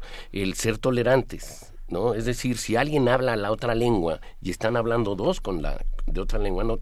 En mi casa si yo hablaba otro, eh, eh, hablábamos al revés porque ese era el código de jóvenes, nos decían que era falta de respeto hablar cosas que los demás no entendían, ¿no? Pues mucho gusto. Eso lo aprendí muy pronto porque ahora sigo hablando cuando se me pega la gana eh, en la otra lengua, ¿no? Cuando, cuando está la otra persona. Pero bueno, hay otras. Y la y en fin, o sea, conocer también es otra, otro mecanismo, ¿no? ¿Qué, ¿Qué perdemos cuando perdemos una lengua? Ay, muchísimo. Es decir, hay, hay estructuras de pensamiento, estructuras de ver el mundo, valores, eh, el, en realidad el, hablar más de una lengua verdaderamente abre el espectro cognitivo, sensorial, sensitivo, ¿no? Es decir, eh, eh, porque ahorita hablamos de la identidad, pero también está el emocional. Claro. ¿no? Y ahí es donde estamos eh, hablando inglés y nos sale la parte más emocional y sale el español con toda su fuerza, ¿no? Los chistes. El, el humor. Y, solo se puede insultar en idioma materno. Sí, y con el sentido, ¿no? Sí, no, y con, y con la rapidez, porque de aquí a que tu cerebro hace el, el, famoso switching, ¿no? O sea, de, de, que, puede, que puede pasar de un idioma a otro, ya el insulto ya no importa nada. No, sí, no, de hecho es, es, de las pocas, de los pocos actos verbales, así llamados, actos de habla, que no puede ser directo. O sea, yo no le puedo decir a alguien, te insulto, porque no tiene ni siquiera la carga para insultar. O sea, te insulto, está bien. En cambio, te felicito si tiene esa fuerza. Ah, mira, sí, no tiene uno que Sí, o sea, te felicito. Ah, gracias. Te insulto. ¿Todas las lenguas están condenadas a morir? Sí, ahora ahí cuando decimos morir también se oye eh, muy fuerte, pero por ejemplo, el, el, todas las lenguas en su evolución eh, tienen o el camino de dejarse hablar, que ese es, digamos, el, algo que calificado de triste, por decirlo, o trágico, pero el otro es la evolución misma. O sea, el latín dejó de hablarse, pero se fue transformando en muchísimas lenguas. El, fenómeno de Italia sería el ejemplo. El caso ahorita se decía el caso del español, pero ahí sí había otras lenguas en las que entraron en contacto, hubo bilingüismo, etcétera, etcétera. Pero las lenguas al paso del tiempo cambian, se vuelven otras. En estos precisos momentos nosotros somos testigos, o sea, reproducimos cambios muy fuertes. Por ejemplo, ya no usamos el futuro del español como futuro, o sea, usamos el ahora con el verbo ir, ¿no? Voy a comprar, etcétera. El ejemplo que doy es cuando alguien se va a bajar en el metro, no pregunta bajará a la siguiente, porque esa es dudo que vaya a bajar. Es va a bajar a la siguiente. Sí, así. Porque si yo le digo a alguien bajará a la siguiente, yo intento. Pero entonces lo que está cambiando es eh, la variante lingüística, el lenguaje, o lo que está cambiando son las estructuras de pensamiento que tenemos todos. ¿Qué cambia ahí? Todo. Todo al mismo Sí, sí, sí. O sea, nadie se queda atrás. A ver, Felipe Gómez te pide que si recomiendas una lectura introductoria a la lingüística disfrutable. Ah, o sea, quiere decir que, que, no leyó una muy agradable. Este, híjole, bueno, el, la vez pasada yo decía de Sapir, pero Sapir es antropólogo ya muy... Cuando todavía ni la lingüística ni la antropología estaban consolidadas. Ahorita y, y también se mencionaba el de A la Torre, ¿no? El sí, de los mil y un años. Ese es muy del español. Hay un, también un texto de Luis Fernando Lara que recién salió en, en el Colmex, ¿no? De, de claro. sobre la lengua. Eh, hay un atlas eh, que salió, el, los atlas culturales Planeta C de, del milenio pasado. Cuando digo milenio es para sí, sentirnos no, más, uno se siente más, más grande. Sí. Eh, había un atlas de lingüística ¿no? Eh, que sacó el INA, Instituto Nacional Ah, de cierto, Antropología, cierto. y ese es justo un atlas para gente eh, pensada más juvenil, es decir, más ligera. Eh, incluso Diana, por hace mil años tenía un texto Cuando sobre existía Diana, sí. Cuando existía Diana, No, sí, pero... Bueno, pero ya no es. Bueno, si uno va a los de viejo, todavía ahí puede aspirar a que alguien abandone esos libros, ¿no? Y yo sigo insistiendo con Defensa Apasionada del Idioma Español, que me parece casi una novela, que es muy divertido. ¿Es de Marina? Es de Defensa Ah, es sí, de, Alex Grigelmo. Ah, de Alex Ujú. Rigelmo. A- Alex Grigelmo Sí. tiene un- una tercia de libros. Ah, Ay, Hay otro ¿Es que se llama... de la seducción de las palabras? Sí, Ay, y El encanta. genio del idioma, que son, que los puedes leer, es- son disfrutables. Sí, este, sí, exacto. eh, Felipe Gómez, son disfrutables en el sentido de que te, te ah, los lees como si fuera una novela. Pa- para mí ese es el mejor elogio que puedo hacer. Yo leo ensayos que digo, híjole, lo leí como si fuera una novela y ese es mi elogio muy personal. ¿Qué pasó con el ayapanguense? ¿Era ayapanguense? La Yapaneco. Ah, sí, no importa, sí, es el- eh, volvemos, los nombres son... eh, eh, qué interesante, los padres y los padrinos pasan casi un concilio para ponernos nombre y a la larga nos dicen el popochas, o sea, igual sucede con las lenguas, ¿no? Las lenguas también a la larga son, son así, ¿no? Eh, pues nada, o sea, son, son, son de esta segunda muerte, ¿no? De en donde los, ah, la gente decide ya no hablarla, la gente ya no la va aprendiendo y simplemente quedan... A y- ver, es que conocía una historia que, que a mí me parecía el argumento para un cuento de Cortázar, que es los dos últimos hablantes de ayapaneco o ayapanguense, ah, los dos últimos hablantes, sí. Sí, no se llevaban. No se hablaban entre sí. Entonces, mandaron a gente del INAL y, del INA para no, a intentar que se reconciliaran. Porque si hablaba uno solo no servía de nada. y al fin... Perdón, cuéntalo tú, Leopoldo. No, no, no, es, es cierto. Lo que pasa es que la realidad de la lengua es dialógica. ¿No? O sea, y lo que menos es es léxico. Nosotros tenemos la idea que es, el léxico es la lengua porque lo que vemos, vemos de la lengua son los diccionarios, ¿no? Pero el léxico es la ropa de las lenguas, realmente es la actitud lingüística, las formas de... Y sí, o sea, se buscaba lo que ahora se llama documentar las lenguas, que es un, un trabajo que se viene haciendo en los últimos años para pues tratar de, de no solamente de recuperar la, la forma que fue, porque eso además tiene implicaciones hacia el, fenómeno del lenguaje en general, ¿no? sí, claro. ¿Qué, ¿Qué, sucedería si se quedaran, si quedaran cuatro lenguas en un mundo? ¿Qué eh, pasa? Eh, al día siguiente hay 20. Es, decir, es, eh, no hay posibilidad. Hay un inglés, pensemos, porque el, estereotipo es el inglés. Sí, pero guachabato, ah, ¿ya qué es? No, sí, o el inglés negro o el inglés australiano. Es decir, el, la, la, el terror, por llamarle así, que hay una sola lengua solo en 1984. 84. Sí. solamente. O sea, es falso. Es eh, eh, la lengua es polisémica, sin una sola construcción puede significar lo que uno quiera, casi como Humpty Dumpty, digamos. Es y no existe una sola forma. No queremos que se mueran las palabras, no queremos echarlas al fuego y que se quemen ahí, sino queremos recuperar eh, eh, estas variantes lingüísticas que mencionábamos. Si tuviéramos que elegir eh, estas algunas variantes para aprender, ya que nos toca a todos aprender una lengua indígena, ¿no? Es, es, parte de nuestra responsabilidad. ¿Cuáles? ¿Cuáles tú dirías? Esta necesita que alguien se acerque y que la entienda, que la interpreta, que agarre las estructuras de pensamiento y que... una lengua indígena? Bueno, porque hablamos de las de nuestro porque país. Todas, también todas las lenguas son indígenas. A la larga todas son. Sí, sí, sí, sí, Bueno, porque platicábamos de este rescate de lo que podíamos hacer en nuestro país, pero ¿qué, ¿cuáles nos dirías? Aquí hay que entrarle. variaría. O sea, yo, por ejemplo, a la gente interesada en el pasado, creo que es vital en el centro de México que aprenda el náhuatl clásico, el llamado así, el, para, es decir, para que cuando lea la visión de los vencidos, para ser irónico, la lea en la lengua de los vencidos, no en la lengua de los vencedores, ¿no? Es decir, que tenga la posibilidad, y ese es un, porque eso lo, lo, lo, he experimentado, es, es otro placer. O sea, ¿Y, dónde estudiamos náhuatl? Uy, el náhuatl se enseña, en, en obviamente en la UNAM, en varias facultades, en la Facultad de Filosofía, en los posgrados, eh, en casas de cultura de diversas delegaciones se dan este, clases de náhuatl, en el mismo CELE incluso hay cursos para, para hablarlo, pero estoy hablando de este es para documentarse. Pero por ejemplo, si yo fuera de, del istmo eh, oaxaqueño, aprendería zapoteco o buscaría aprender zapoteco. ¿no?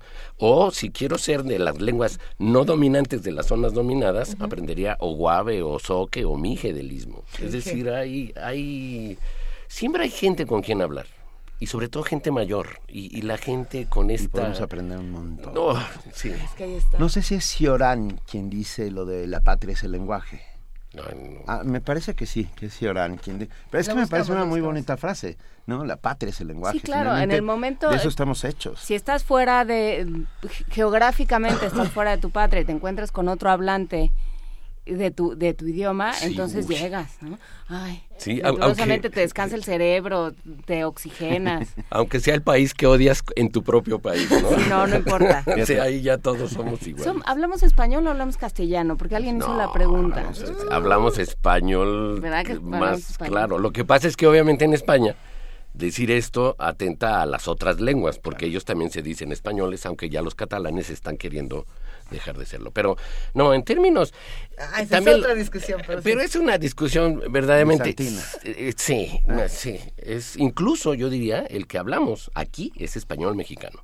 No tenemos el vosotros, no tenemos la Z, no tenemos la elle, es decir, usamos el pasado perfecto y el, el, el, antepresente. Es decir, nuestro español es muy diferente. El que en castellano es do vais salvar de... ¿no? Y ese es el castellano medieval. El, castellano de hoy ahora es, es, es examen, exacto, septiembre, y además con la S y otra que... Oye, mira, Roberto nos escribe y dice, y para leer en vacaciones venderé mi coche para comprar el diccionario de María Moliner, que seguramente me llevará más lejos. No está, puedes encontrarlo de segunda mano, tampoco necesitas vender. Sí, pero los diccionarios no son para leer, son para consultar. Eso también es cierto. Sí. Estoy completamente de acuerdo. Uno puede usarlos como el I Ching y abrirlos en cualquier parte No, y y- aprender algo diferente, pero es consulta. Es consultar. Y si uno quiere consultar, es el, el diccionario de autoridades, ¿no? Que está en la página de la Real Academia. Sí, Es, puedes- Que no venda el coche, no vendas el coche. No vendes el Sí, coche. no ven, no, no ven, o sea, para que Y si puedas... vendes el coche, cómprate el diccionario de mexicanismos de Company Company, que es una joya. O, o- o les decía que ya está en, en- en red, ¿no? Hasta la red. M.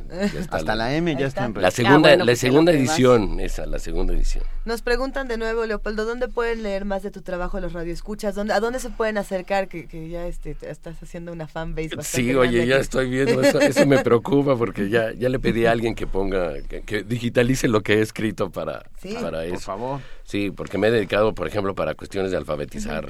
Eh, estuve, fui responsable del proyecto de Tarahumara en la reforma educativa del Tarahumara en épocas de Salinas. Tuve una experiencia, ¿no? Y sí, las canas son por eso, ¿eh? no por otra. Yo, por era pelo negro y... Acabas de decir que eres que eres de milen eres milenario. Mil- somos milen- Bueno, Somos yo sí, yo sí. Yo, yo estoy más cerca. milenarios, No, ellas, Sí. ellas menos, pero tú. Yo, yo soy del Ay, tranvía ay, y del tostón. A mí yo Yo todavía... también usé sí, tranvía, el Artes, Arte San Juan de Letrán. Y yo era del, el que era Basílica. Bueno, muchachos, ha sido un gusto. Pero entonces, ¿dónde podemos leerte? ¿Dónde, ¿Qué podemos saber? Pues en, la en, en, en Algarabía hay algunos, Ah. les recomiendo Algarabía, hay algunos artículos míos. Venga. Y si en Milenio tenía, porque yo tenía una columna en Milenio, ahí pueden verlo. Eh, Eso sí era para, para los no especialistas. Oye, ¿no? vuelve pronto, por favor. Para nosotros es siempre, un, de verdad, un inmenso, inmenso placer.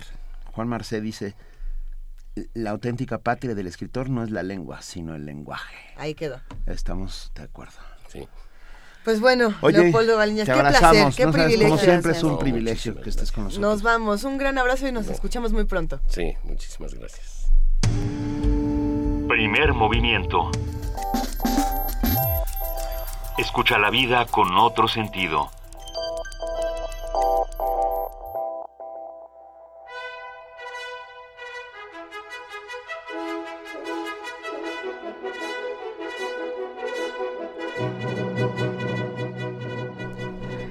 ¿Es Tamara Quirós? ¿Sí es Tamara Quirós? ¿No es Tamara Quirós? Sí, es Tamara Ahí Quirós. está Tamara Quirós. Buenos días, Tamara. Yo soy Tamara Quiroz. Muy buen día, Luisa, Benito, ¿Qué me Juana? Inés. Y muy buen día a todos los que nos están escuchando hoy por Radio UNAM. Benito, A ¿qué va a pasar? A las 10 de la, de la mañana ya inició Brújula en Mano con opciones educativas. No, ya casi inicia. Ya casi, ya casi. Brújula en. Mano con opciones educativas, información escolar, Ajá. becas, bolsa universitaria de trabajo para alumnos y egresados de la UNAM, servicio social, premios y reconocimientos, aire, arte, arte y cultura, deporte, formación cívica, medio ambiente, salud, calidad de vida, turismo y recreación. A las 2 de la tarde pueden escuchar La Feria de los Libros, que es un programa de la Feria Internacional del Libro del Palacio de Minería. La retransmisión de programas del acervo histórico a las 5 de la tarde, no se lo pueden perder. El cine y la crítica de Carlos Monsiváis. Em, también a las 6 de la tarde, La hija del judío, de Justo Sierra, que con el director Eduardo Ruiz Aviñón, lunes a viernes hasta el 7 de enero pueden disfrutar de La hija del judío.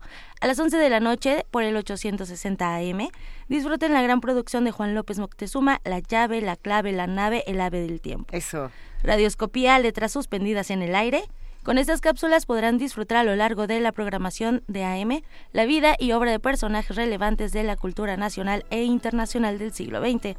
Por el 96.1 de FM, esta frecuencia, no se pueden perder Buffet Babel, un espacio de diversidad para la construcción del pensamiento que podrán escuchar de 1 a 4 de la tarde. Contenidos de literatura, medio ambiente, filosofía, música, entrevistas y mucho más. México en el aire comienza a las 3.30. Esta semana escuchen la retransmisión de la entrevista a Marta Lamas. Resistencia modulada a las 9 de la noche con Muerde Lenguas, Mario Conde y Luis Flores. Testimonio de oídas, música nueva en voz de sus creadores, de los intérpretes, un autorretrato sonoro de la música de hoy a la una de la mañana, Para los que les gusta desvelarse o no tienen sueño, pueden escuchar testimonio de oídas. Poesía en voz alta, punto 15, si la lengua no alcanza, breves perfiles, entrevistas y retrospectivas, fragmentos de obras y recitales de los poetas, colectivos y artistas participantes en el Festival Internacional de Poesía en Voz Alta, punto 15. Eso es la programación que hay para hoy en Radio UNAM. Tamara, muchísimas gracias, que tengas un gran día. Y, Tamara, tú eres del norte, ¿no? Sí. ¿De dónde? de los Mochis Sinaloa. Saludos Maestro. allá. A todos. Eso. Venga, todos del Pues norte. venga. a toda la plebada tu- de por allá. Mantén tu acento, diría el maestro Baliñas. Ok. Gracias, Buen día. Tamara. Hasta luego. Buen día. Querida Juana Inés de esa, Ya te mañana yo, no soy que es norte. martes y no lunes o no viernes. A ver, Viernes, como, como Es que estabas en la poesía, la poesía nos lleva a otros mundos, se vale, no, se estaba vale. en la vacación. Por ejemplo, eh, por cierto, quien nos preguntó, si Renato a- Rodríguez preguntó si íbamos a suspender por vacaciones. No. A partir, vamos a suspender, bueno, no, en realidad vamos a pasar un bonito colaje, colaje que dirían los españoles, em, de, de lo mejor del año. Benito, no te rías de mí. Es muy Nadie se rió, riendo de nadie ti, se rió, nadie se del rió. colaje. Del colaje. El y vamos a tener es mucho peor. Vamos a tener un colaje de lo mejor del año, eh, del 24 al 4 de enero. No, bueno, pues al 2 en realidad. Al 1 en realidad. Pues sí, porque 2 y 3 son fin de semana. ¿verdad? O sea, sí vamos a estar, pero no vamos a estar. O sea, estar- estamos. O sea, de Navidad estamos, Año vaya. Nuevo no, no vamos, vamos a estar, pero no vamos a estar en vivo. Es a lo que nos referimos, porque el país tampoco está en vivo. Vamos a estar eh, de guardia por si algo sucede, pero el país no está en vivo. Pero mañana sí vamos a estar en vivo y van a pasar muchas cosas. Pero que de aquí a la buenas. Navidad, mañana van a pasar cosas como que vamos a hablar de esta vacuna del dengue, que sí, que, sí no. funciona, que no funciona, que la COFEPRIS más bien le hizo muchos favores a Sanofi. Todo eso vamos a platicar con nuestros amigos del Instituto de la Salud Pública. Vamos también a conversar sobre París, ardió París, no ardió París, que va, eh, ¿qué se puede decir de las conclusiones de la cumbre del cambio climático? sacó 21. Si salió, eh, si, si fue beneficioso, si no, cuántos grados más, menos vamos a... 2.5. Estaban discutiendo Es entre que, 2.5 es y que 2. esa era la discusión. Sí. Acuerdos Entonces, históricos bueno, con bases extrañas, ¿verdad? Pero bueno, lo platicamos. Lo platicaremos mañana. Entonces, todos listos mañana con nuestro arco y flecha del Mañana. conocimiento. Aquí vamos ¿o a salir, a Ah, seguir bueno. hasta el 23 de diciembre. Nos va a ir avanzando la dislalia porque nos vamos cansando, eso sí. Pero vamos a tener. paciencia. Ya podemos anunciar lo que vamos a tener. ¿Qué vamos a tener? La pastorela. Ah, la pastorela. Hablando, es que por eso le preguntaba a Tamara de si era del norte, porque le salió un Le diablo. salió le salió un diablo, como muy del súper norte. de. Muy de mochis. Qué bonitos los diablos, todos los Vamos a tener sí. pastorela. Ya les avisaremos cuándo, qué días. Va a ser en tres eh, emisiones, En tres entregas. en tres entregas. Ah, está bueno. Muchas gracias, Juan Inés de esa. Muchísimas gracias, placer, Benito Taibo, Luis siempre. Iglesias, todos los que Gracias. nos oyeron, la producción. Gracias a todos. Gracias, Gracias querida que Inés de esa. Gracias, querido Benito Taibo. Gracias a la producción. Gracias a todos. Gracias a ya todos. nos Gracias vamos. a los que hacen comunidad todos los días aquí, en primer movimiento. El mundo desde la universidad.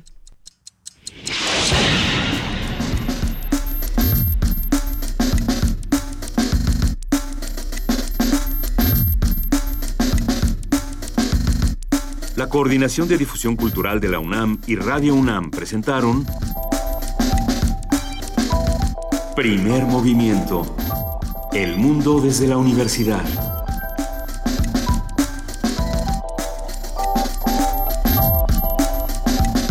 Operación técnica Arturo González. Información Antonio Quijano, Amalia Fernández, Miriam Trejo, Dulce García, Cindy Pérez Ramírez, Cristina Godínez, Abraham Menchaca, Vania Nuche y Patricia Palacios. Producción Silvia Cruz Jiménez, Frida Saldívar, Paco Ángeles, Ameyali Fernández y Tamara Quirós.